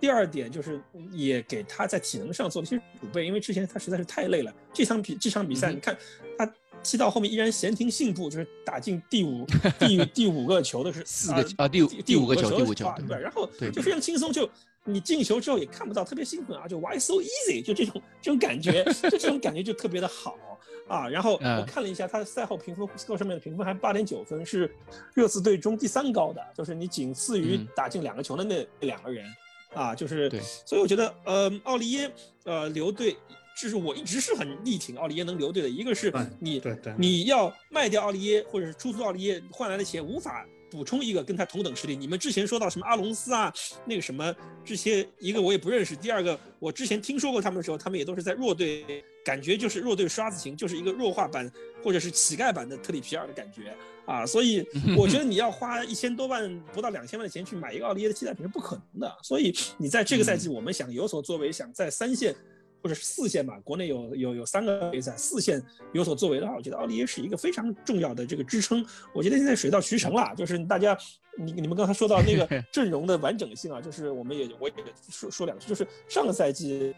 或者上上个赛季啊，就热刺队的二十五人大名单中很多是凑凑人数的报名，比如说什么基普啊，什么帕洛特啊，就是你除非是人死绝了，这这这这些人是上不了场的，就哪怕死绝，哪怕死绝了也不一定能上场，像帕洛特这样。但这赛季啊，这二十五个人基本上每个人你是来智能战的，这个是我觉得所有热刺球迷看到现在心里面特别踏实的。就你现在不会是因为哈利凯恩或者是谁突然受伤啊，你这个你或多尔蒂呃多赫蒂或者是奥利耶谁受伤？就感觉啊，我们又会没人啦，要不坦克加客串一下，戴尔客串一下，要杰德森去打右后卫了。但现在发现每个位置啊，我们都很心里面很踏实啊。对，阵容厚实的不知道多少，这可能是近近十年来，我觉得是或者上就是一一一零一打打那个欧冠那一年以后最厚实的一次，最厚实的一次，从没见过如此厚实的一个呃。就是阵容啊，大名单，对，嗯哼，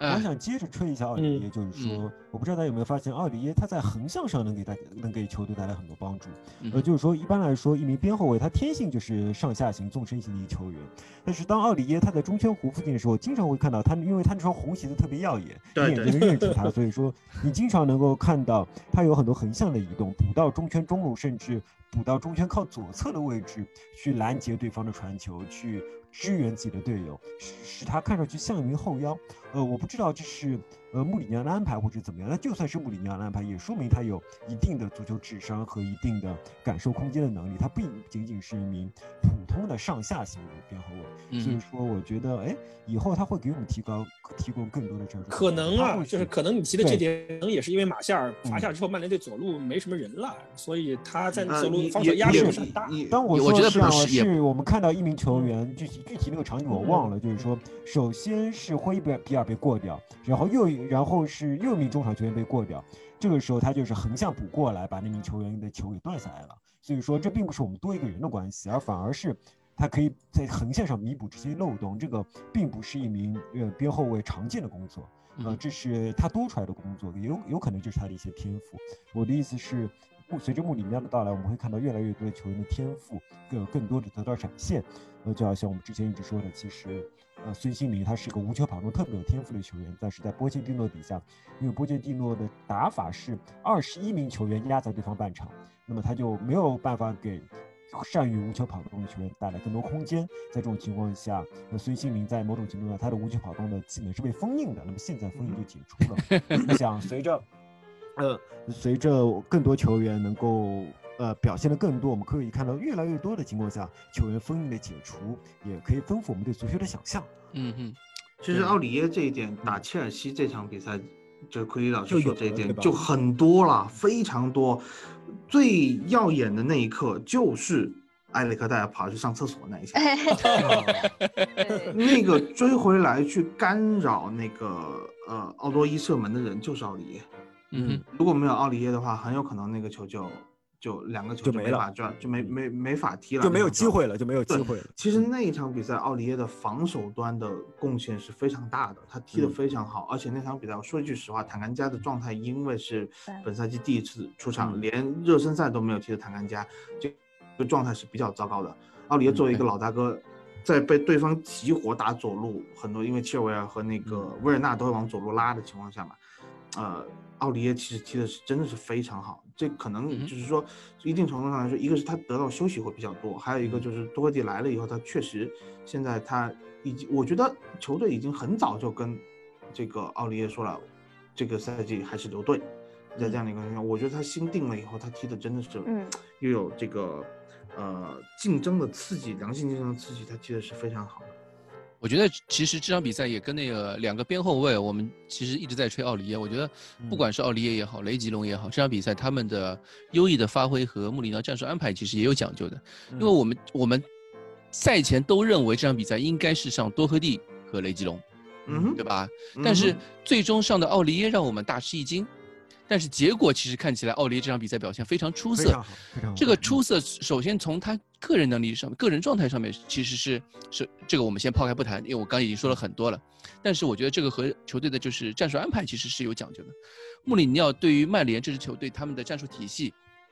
对于他们的后防组织，他们的两个边前锋是不回防的。嗯他们的他们只有他们在边路其实只有两个边后卫在那边苦苦支撑，然后我们又有右边锋再加边后卫、右边卫连番去冲击他们的那个不卢克肖，出现二打一，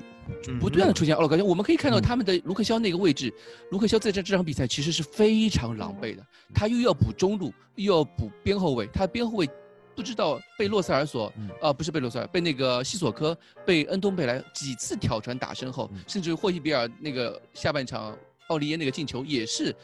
恩那个霍伊比尔直塞是的打那个卢克肖身后，其实都是和曼联这支球队他们在边后卫上面的一个防守体系上面是存在问题有关系。他们就是一支三个前锋是不回来不回撤的那种战术体系，然后我们穆里尼奥就利用了正好利用了这一点，让奥利耶和嗯。雷吉隆连番去冲击他们的身后，利用他们的速度优势去打撕开对手的防嗯。线，给我们找找到了一个更好的一个攻击攻击线路。我嗯。觉得这是和穆里尼奥的这个战术安排其实也是分不开的嘛。而且我们还可以看到雷吉隆是一名非常非常全面的选手。一开始哎大家都在幻想，呃，雷吉隆和孙兴民一起出场的时候，我其实是有点担忧的嗯，因为雷吉隆也是个需要空间的球员，嗯对吧？他也是需要去穿插对方身身后的球员。那么他会不会与孙兴民产生某种啊我重了，呃不呃爆重了啊对啊？结果发现没有，呃他他的传球是非常非常出色的。嗯哼，而且他知道自己应该是冲到什么位置，在什么时候应该停下，什么时候应该用传球，什么时候应该接应，他心里面非常非常清楚。他虽然只有二十三岁，但是他已经是一名非常非常成熟的边后卫。已经是一个非常成熟的，甚至于 带光环型的一个 球员，对吧？我可以看到，不管是周中打切尔西那场，你打周末打曼联这场，雷吉隆其实他的场上跑动来说都是非常令人羡慕的。我我一直在群里面，我一直在说，我感觉好像看到了当年巅峰时的罗斯那种感觉，给我感觉，甚至于你你不是说他比罗斯强多了吗？对，我是说，甚至于比罗巅峰时的罗斯还要强的那种感觉，给我给我这样的感觉。那我很期待他，就是能够让我们看到更多的东西。现在，即便他的跑动已经已经超过了巅峰时的罗斯啊，我但我希望更多看到他的更多的武器库能够是的，大家已经把他吹成巅峰时的埃弗拉了。哎，是吧？埃弗拉 没有这个射门和传中和这么美的这个弧线嘛，而且埃弗拉感觉我还以为是你说那么美的脸庞呢。对，人也长得帅，对吧？埃弗拉一看就是杨丞琳啊，埃弗拉一看就是民工样，就是个干苦活的，哪有雷吉隆这么写意，对吧？拉丁小帅哥，对吧？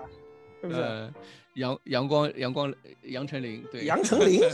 杨丞琳是什么鬼？那个痣呀，对。哦，对啊，他的痣和他的眉宇之间是有点杨丞琳的感觉。呃，是的，而且关键是他们还有都有一首歌叫做《左边》，我爱你的心跳动在左边。走跟我一起哦，可以可以。会走路的幺零三点七。对，老金就是会走路的 幺零三点七。好，呃，后防线吹完了吧？终于轮到可以了，终终于轮到我想吹的凯恩和孙兴民了。嗯，我觉得。我对我觉得这两个不用吹了，我觉得凯恩这场比赛应该批评一下，最后虐菜虐的虐的这么彻底，还不愿意下场，包括孙兴民换下场之后不乐意，我觉得这两个人应该提出严厉的批评。你你不知道做人留一线，不知道科学养锁，我觉得应该提出批评，尤其是凯恩，对吧？你自己已经领先这么多了，应该下去这个休息一下。你最后点球啊，点球罚进之后，那个时候我们还有没有换人名额啊？没有了，其实其实已经没有了，因为 因为主要是英超联盟的锅，就是说他不愿意五个换人，对，主要是英超联盟的锅 啊，可怜啊，我觉得你知道凯恩这个肯定是下不去的，因为恩东本来跑不动了，是的，那孙兴民又是有伤是吧？啊。孙兴民又是有伤，肯定要下。然后拉梅拉上半场这个功能已经对闭了，所以你必须把拉梅拉换下去，防止被报复。那么在这样的情况下，那凯恩就必须打满全场。嗯，我觉得凯恩现在已经有已经会养生踢球了。我对他的这个呃自己对伤情啊，他因为我记得是上一场比赛吧，打那个纽卡。哦，纽卡，纽卡打纽卡是还有那个打切尔西，他最后有有几个球，就切尔西那场球，我个人觉得在我们扳平了以后，我们是可以可以九十分钟解决比赛的，结束比赛。啊，对。对，就就是你你会觉得这凯恩有些球，他和那个门迪就对方那个新门将有几次撞了以后，凯恩会哎摸一摸自己的腿筋，我其实挺紧张，然后后面后面你就会发现。会发现，哎，凯恩收力了。凯恩有些球他他就不会省电了啊，省电。我踢点球就踢点球吧，就这种感觉，这自己的信心也好，就能敢于去踢点球。说实话，这是我可能十几年来看最紧张一次点球大战，因为我不甘心，我不甘心到这个这这么好的就是踢成这个样子，替补球一群替补球员。坦白说，我对热刺踢点球是一点信心都没有啊。我我也是一点信心都没有。你要想到很久没有，你要想到，我都已经不记得热刺队上次赢点球是什么时候。我只记得有阿里啊，带着在那个那个米尔顿凯恩斯那个主场那边吧。打沃特福德，打沃特福德啊啊！我就就去年，我就记得早年我看热刺队踢点球，其实热刺队有所有淘汰赛有互射点球的场次挺少的。我记得有一年欧联杯，那个时候还叫联盟杯，打英霍温，被后来来到热刺队的。戈麦斯所统治的统治，我们的 对那个以后有机会讲，我们到时候再讲。我觉得那个时候感觉热刺踢点球都没什么，但啊，我觉得确实这个凯恩，我接过蛋总的话吧，我觉得凯恩，其其实说起凯恩，我其实想想想想跟你们打个赌，就是说贝尔的第一个进球会是谁来助攻？然后以及助攻进球之后，谁是第一个跑上去跟他庆祝的，对吧？嗯，对？吧？其实我、嗯我想说的是，就是大大家说德布劳内也好，说他跟孙兴民有多么的这个化学反应也好，就我非常期待凯恩把球传给自己早年的偶像，偶像，然后看见他把球打进之后。那种美美丽的画面啊，这 个我特别期待。对，啊，嗯，是，我想补一下老金说那个，至于谁，至于谁是第一个冲上去庆祝，取决于雷吉隆在不在。雷吉隆在不在？如果是雷吉隆和温克斯都在场上，这个又难说了。温克斯没有雷吉隆跑这么快。而且不是雷吉隆远啊，雷吉隆左边位要冲到贝尔的右路，直线距离很远，还是温克斯他快快一点。他快，他是真的快。他真的快，我觉得他在他在洛里那个位置，他都能够冲上去。对啊，对，甩好几个身位。就是凯恩还是一如既往的出色，我觉得已经这个赛季凯恩真的是吹的已经不能再吹了吧？没有办法再吹。呃，已经让大家 我已经找不到词汇了。那个 看 MOTD 复读一下嗯，南安普顿这一场和今天打曼联这场，再去放对就想循环播放。嗯对我们以前一直说的凯恩的一些弱点，嗯在这个赛季我们发觉惊讶的发不现重要了，完已经不重要。了嗯，对吧？因为球队嗯体系变化了，然后战术体系对他的要求什么都已经变化，他是甚至于说他身边的人都不一样了，嗯，对对吧？嗯这他的现在的问题就已经，他以前的一些缺点，现在我们看来已经不是缺点了。以前我们还有还有和那么多人去担心孙和海恩的互斥性，对吧？现在他们已经成为了联赛中最恐怖的搭档。嗯，那个那个词是不是叫叫叫什么 bromance 是吧？？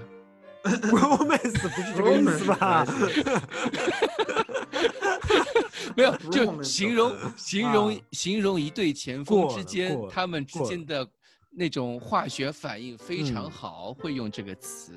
哦，哇是吗？就比如说，他们之前哦会说苏亚雷斯和梅西啊，哦，或者说拉卡泽特和奥巴梅扬啊。那嗯我觉得现在球队热刺这边，那凯恩和孙兴民，那只肯定是有这样的一种纽带在里面啊。我嗯这场比赛，我赛前一看到凯恩就是孙兴民上场，我上首发，我首先是惊讶了一下，因为我比嗯大家都早一点看到首发，就是节奏上嗯比其他都稍微早一点看到首发，但是我们嗯不能发，我们必须要遵守等到赛前规则。嗯赛前一个小时才能发首发。但我看到孙兴民的在首发名单的时候，我是非常的，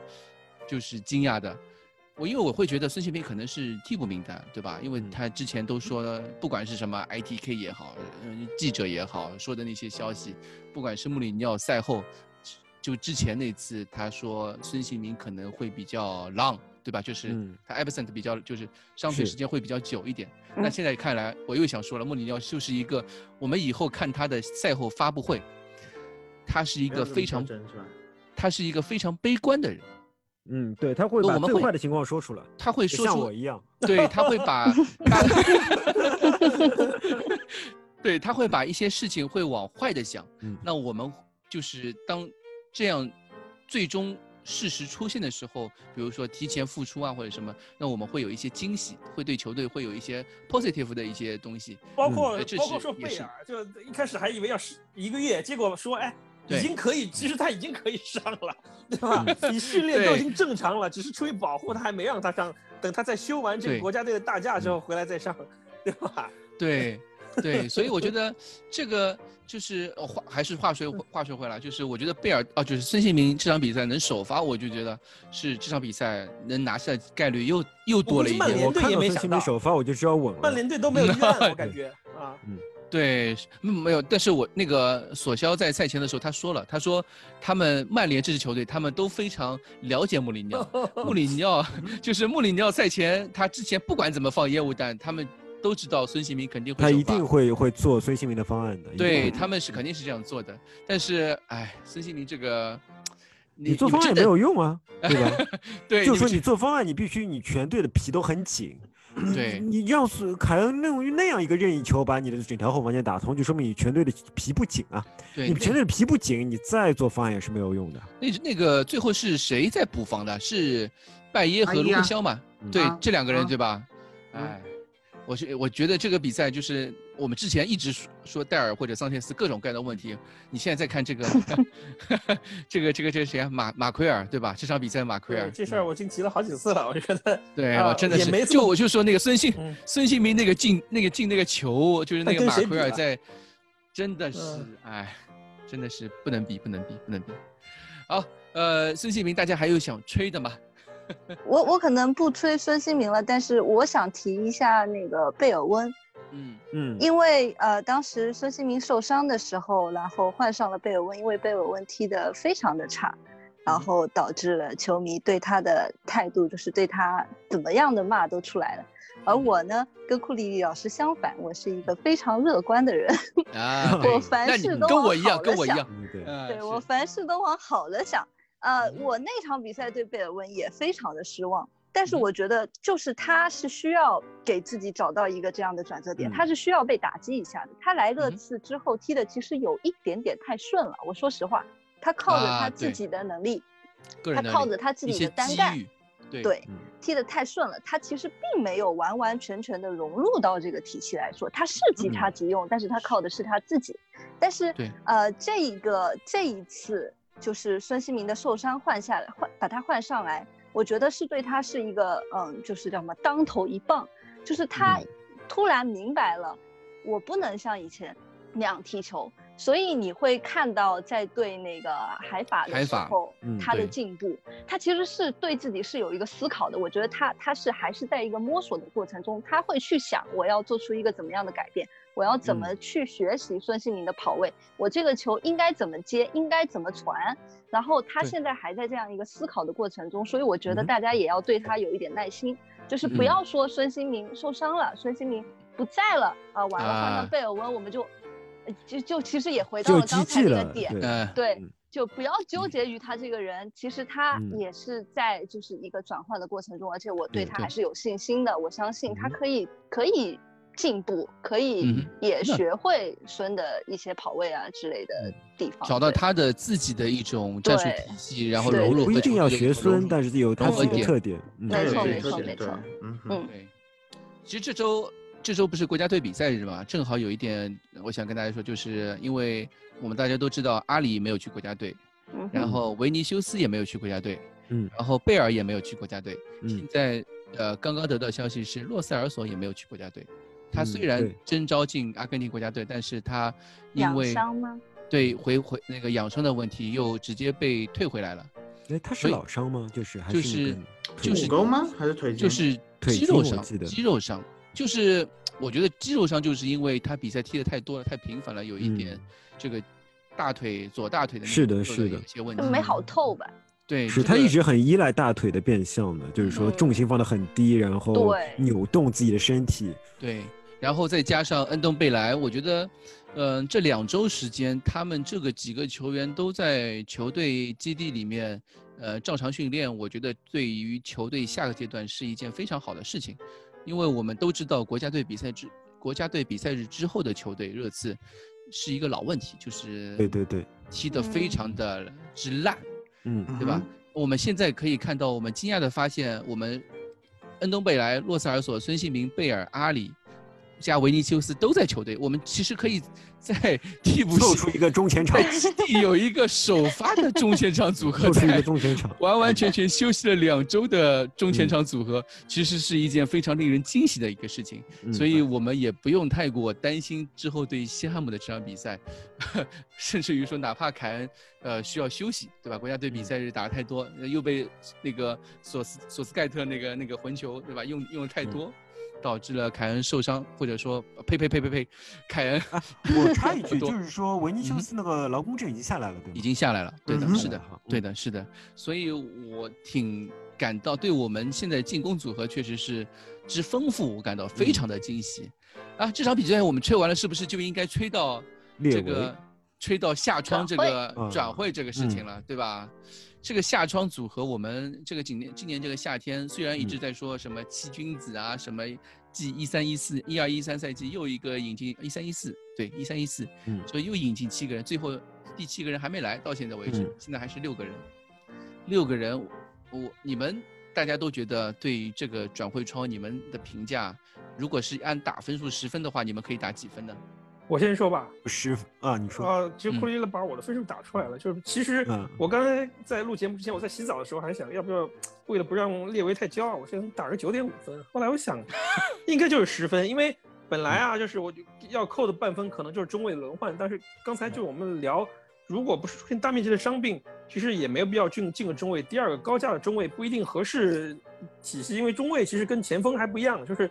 尤其是蛋总踢中卫，你知道吗？就是。你你前锋其实你只要个人能力强，你哪怕这个不熟悉体系，就像贝尔温刚来的时候也是可以进球的。但是中卫你一定要是个跟大家有一个很长的磨合时间，才能才能才能踢得非常好。就是我是不大相信你说真的来个什么石科也好，还是贺冠也好，还是冯潇霆也好，来了之后 来了之后就是哪怕那之前的韩国中卫对吧？金文哉对金明哉啊，就之前金明哉就来了之后啊，就是我觉得很很难起到中前场球员这种即插即用的。的的这种这种感觉，所以我觉得不买省点钱，你花到别的地方上，我觉得也挺好的。这是第一点，我觉得这个中卫没来，不应该算是个遗憾，更应该做个明智，就是我们没有没有因为缺中卫或者是相对缺中卫而，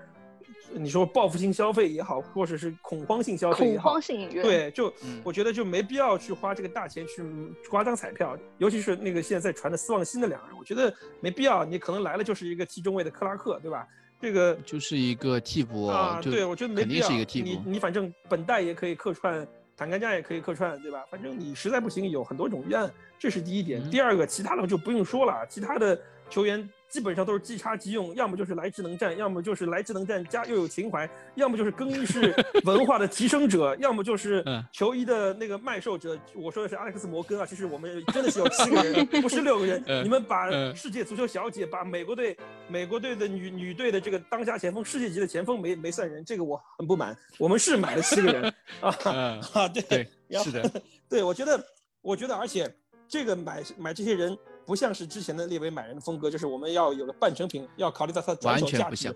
我们这些人来就是要来拿冠军的，就是这帮人来就是要来热刺队拿冠军，所以我有一种强烈的预感，我觉得今年真的是可能会有，明年吧，就是会有好事的发生啊，我觉得。真的是打十分一点都不夸张，就是现在这些人，大家脸上都写的是满意两个字，哪怕是乔哈特，呃，我觉得也是有很多的正面的这个价值，他在更衣室里面的价值，在训练基地的价值，对，嗯，对对。接下来，小小姐姐，我我对转会窗一直很佛系的，来一个爱一个的，我无所谓的，啊，无所谓是吧？我 我无所谓的，对，我都往好了想，啊，好。那库里里呢？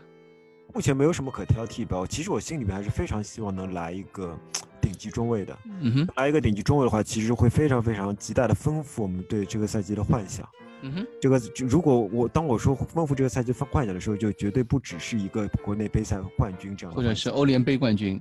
对，甚至甚至更多，对吧？我觉得如果我们现在的阵容多一个世界顶级中卫的话，那我们怕谁呢？我们谁都不怕的。我能不能问一个问题啊？我们现在能不能踢三四三啊？能啊，我觉得可以。对啊，我觉得可以啊。就你就把本代拉过来当一个左嗯左边中卫啊，然后两翼齐飞啊。但你有好好的那个轮换可以用，就也不一定要用到极致这样子。对对。嗯，对，就是我，我只是想到了，是，就是其实我们什么都能打，就是真的什么都能打，因为就好像穆里尼奥不断说的，最重要的是阵型的紧密性、平衡、对对对，阵型的紧密性。你在球场上，不管你是怎样的站位，你关键是球员和球员之间的距离要稳。如果你距离不稳的话，怎么站位都是输；如果你距离够稳的话，怎么站位都不会输，对吧？所以说，我觉得这个才是最重要的。如果我们有一名顶级中卫，会非常非常好；但是没有的话，还是十分，还是十分。就是说。呃，有的话是十二、十五、二十分，对对，没有的话就就是十分，这个没有什么好说的。每个每个位置都是我们能用的人，都是能够打，而且都是对能够在首发位置上面做一个一定程度竞争的一个球员。而且而且每一个演员都是呃，不但让我们肯定主教练的眼光，也让我们肯定那个。主席的眼光和谈判功力，对吧？每一个引援都极大的增强了我们对球队的这个赛季的信心。关键是还没怎么花钱，这个就很很厉害。对啊是的，是的。对，是的，是有比较可惜的是，我们卖人，嗯，没有想象中那么顺利，但这一直其实是列维的软肋，所以说，我觉得我们也不用太纠结这个。他没有卖人，已经做造成这样的结果嘛，还是应该往好处想。毕竟不是财报型球迷嘛，是的，对吧？是的，球队卖卖出去卖不出去人，嗯这个事情其实跟俱乐跟球迷没什么部比我们关系啊。俱乐部对于我俱乐部比我们更着急，对吧？球迷其实并不着急这个。对我们最希望最希望的是英国的疫情快点好起来。疫情好起来以后，就是说球队的商业运营就可以更加的顺滑，我们就可以对球队更加的良性的循环有想象，对吧？对是的这个是最重要的。对，蛋总呢？那我真的是被悲观的库里里所影响。我我觉得一个是中卫没有买来扣零点五分，嗯哼，人没有卖出去扣一分，我给个八点五吧。啊说实哇，话你这个太悲观了。我不是我就不是悲观，他想法其实跟我们是一样的，只不过他在评分标打分中准不一样我体现出来。我我我 我们会比较比较细化一些，就我是有一个担心的。我说实话，我现在有两个担心，嗯嗯一个担心是呃，叫什么玄学型的担心，就是这么多年翻译 MOTD 的这个呃赛后评论，嗯呃，热刺有两个魔咒，嗯嗯有一个魔咒现在再也不不在了，是因为埃里克森。以前是埃里克森不行的时候，赛季初肯定会会被希勒或者恩赖特骂一通，然后你会看到埃里克森爆种，这是以前的一个 positive buff。嗯嗯现在呢，呃，还有一个 buff 是以前一直存在的是，这我们每一次进个四个球以上，呃，希勒或者杰纳斯或者墨菲或者耶奈特会说，热刺可以进更多的球。嗯哼，然后我们会发现，然后我们就会 debuff。我们会 debuff 在未来的呃很长一段时间，我们进不了球。嗯哼，我说一句实话，就是说，其实我们现在的进攻套路和针对性打法，可能在被 MOTD 这么多次，被天空体育也拿出来说很多次以后，我觉得会被研究重点研究嗯和照顾。在这样的情况下，虽然说贝尔是我们的心头肉买回来了，但是他的这个能带来多少集战力，还不知道呃还不知道。呃，贝尔温刚才小姐姐也说了，这个融入情况不是太好。卢卡斯好不容易进了一个球，但是你会去发现卢卡斯整个的射门的这个状态和门前嗅觉，卢卡斯这个赛季目前不行。对嗯我觉得他是有下降的，有下降的。那在这样的个赛季最情况下，后时刻，对嗯吧？对，在这样的情况下，我很同意库里老师说，能引进一个顶级中卫。虽然老金说的也有道理，就是说你你中卫来了以后，你要重新去磨合，重新融入这个体系，这个体系的构建又需要时间，呃，嗯是有一些疑问的。但是我还是觉得这三个中后卫有点太薄了，是是有点太薄了。那，如果就是说，呃，虽然说这个赛季的英超非常的奇怪，大比分层出不穷，嗯啊、但是要拿冠军，我们知道还是要靠防守。还是要靠防守的，你嗯不能只靠进攻。所以在这样的情况下，我对呃缺少一个中卫的，我我其实无所谓的是这个呃顶级中卫也好，你就是应该是来一个替补，要换一下。你像戴尔的那那天那个状况，其实真的就是实在太疲劳了。对对的，他嗯就是在场上已经脱水脱到这个身体的机能已经不能再帮助他正常的进行新陈代谢，所以出现了一些应激的反应，所以要去上厕所。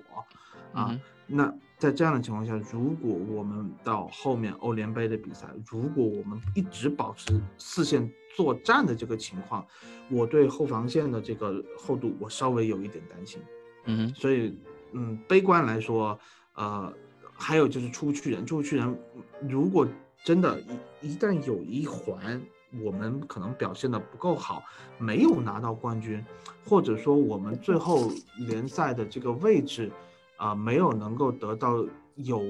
足够的经济回报，那么我们我稍微有一点觉得，你现在买了这么多人，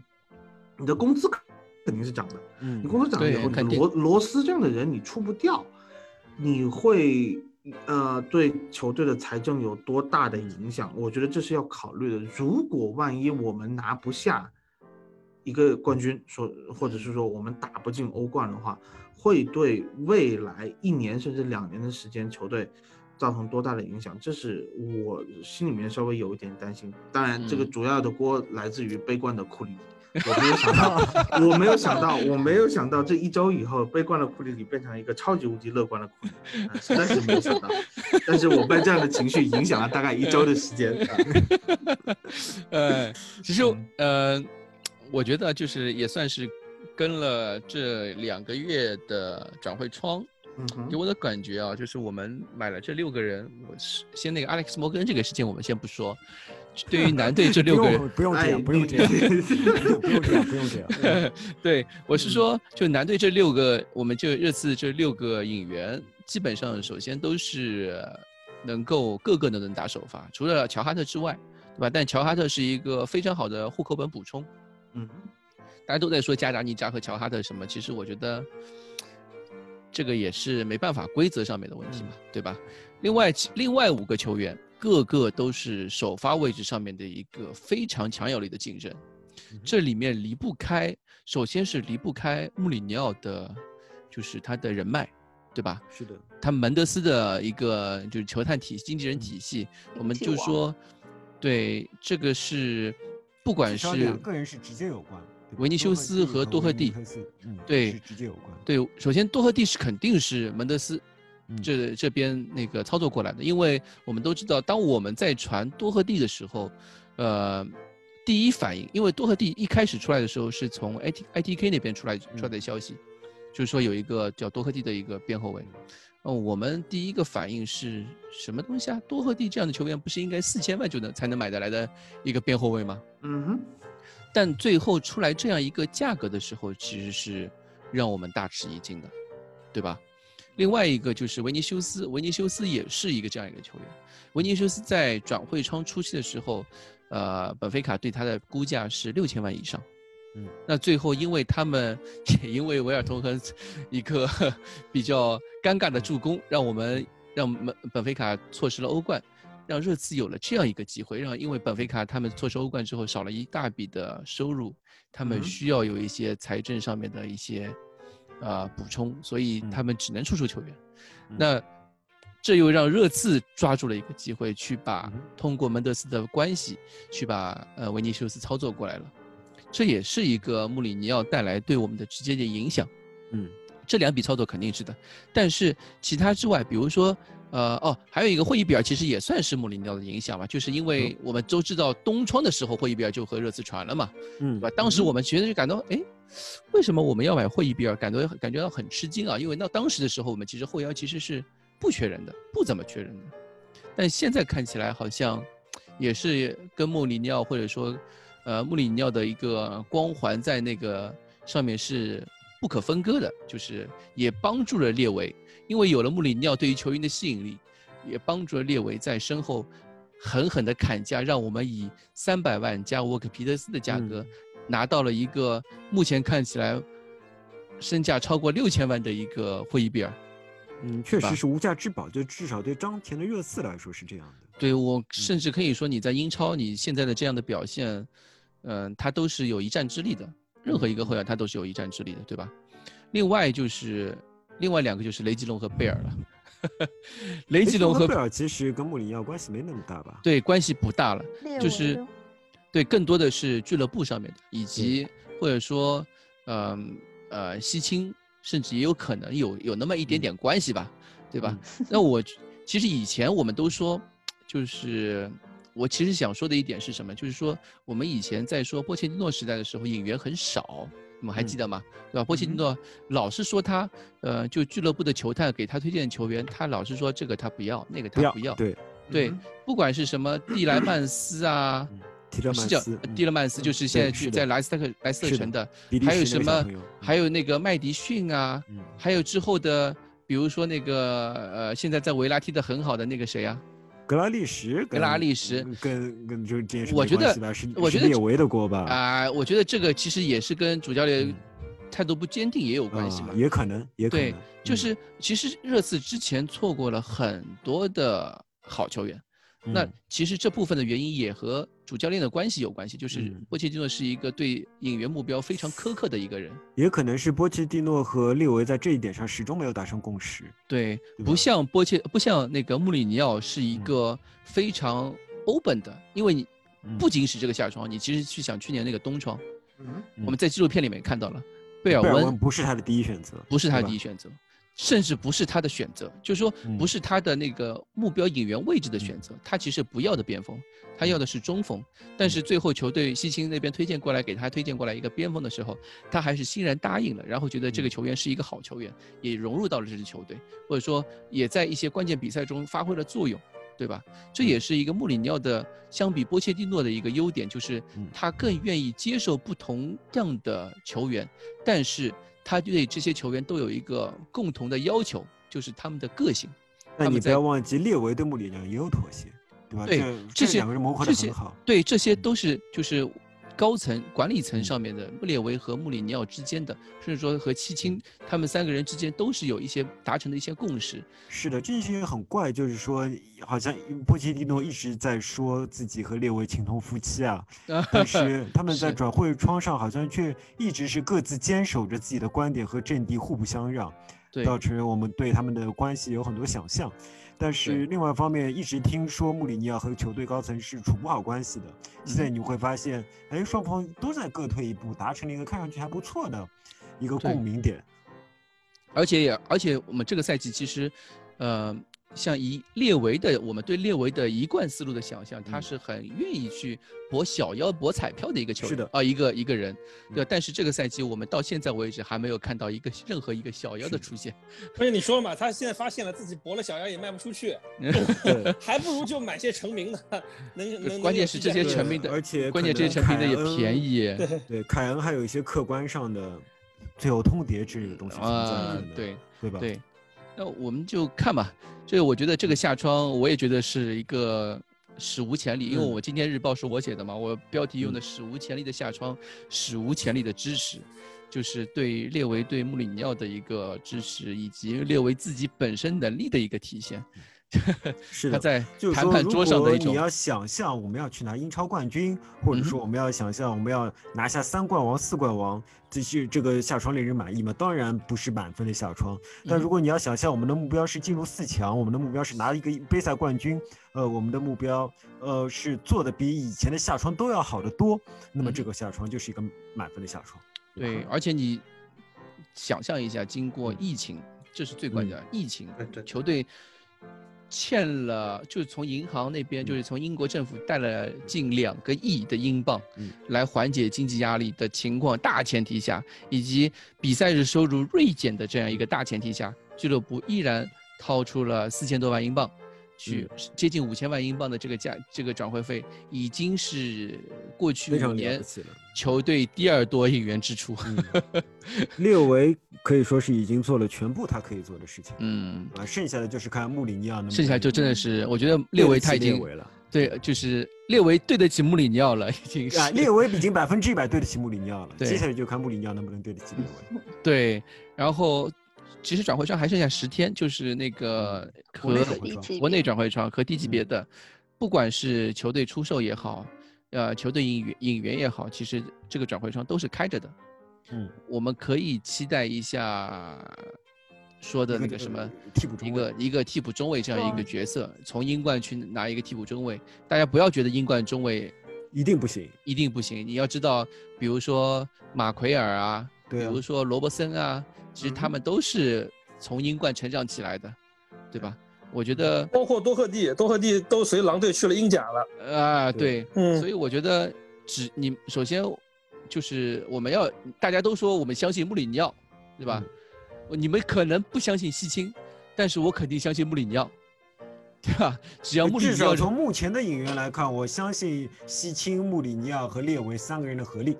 对吧对对，所以我觉得最后这一个替补中卫的人选，呃，应该会让我们满意，那就让我们拭目以待吧。好的，好的，那我们今天的节目就到此结束了，感谢大家的收听啊、谢谢各位，谢谢，看觉得喉咙都哑了。聊得有点累，我已经快睡着了，好，谢谢大家，拜拜。拜拜。拜拜。再见。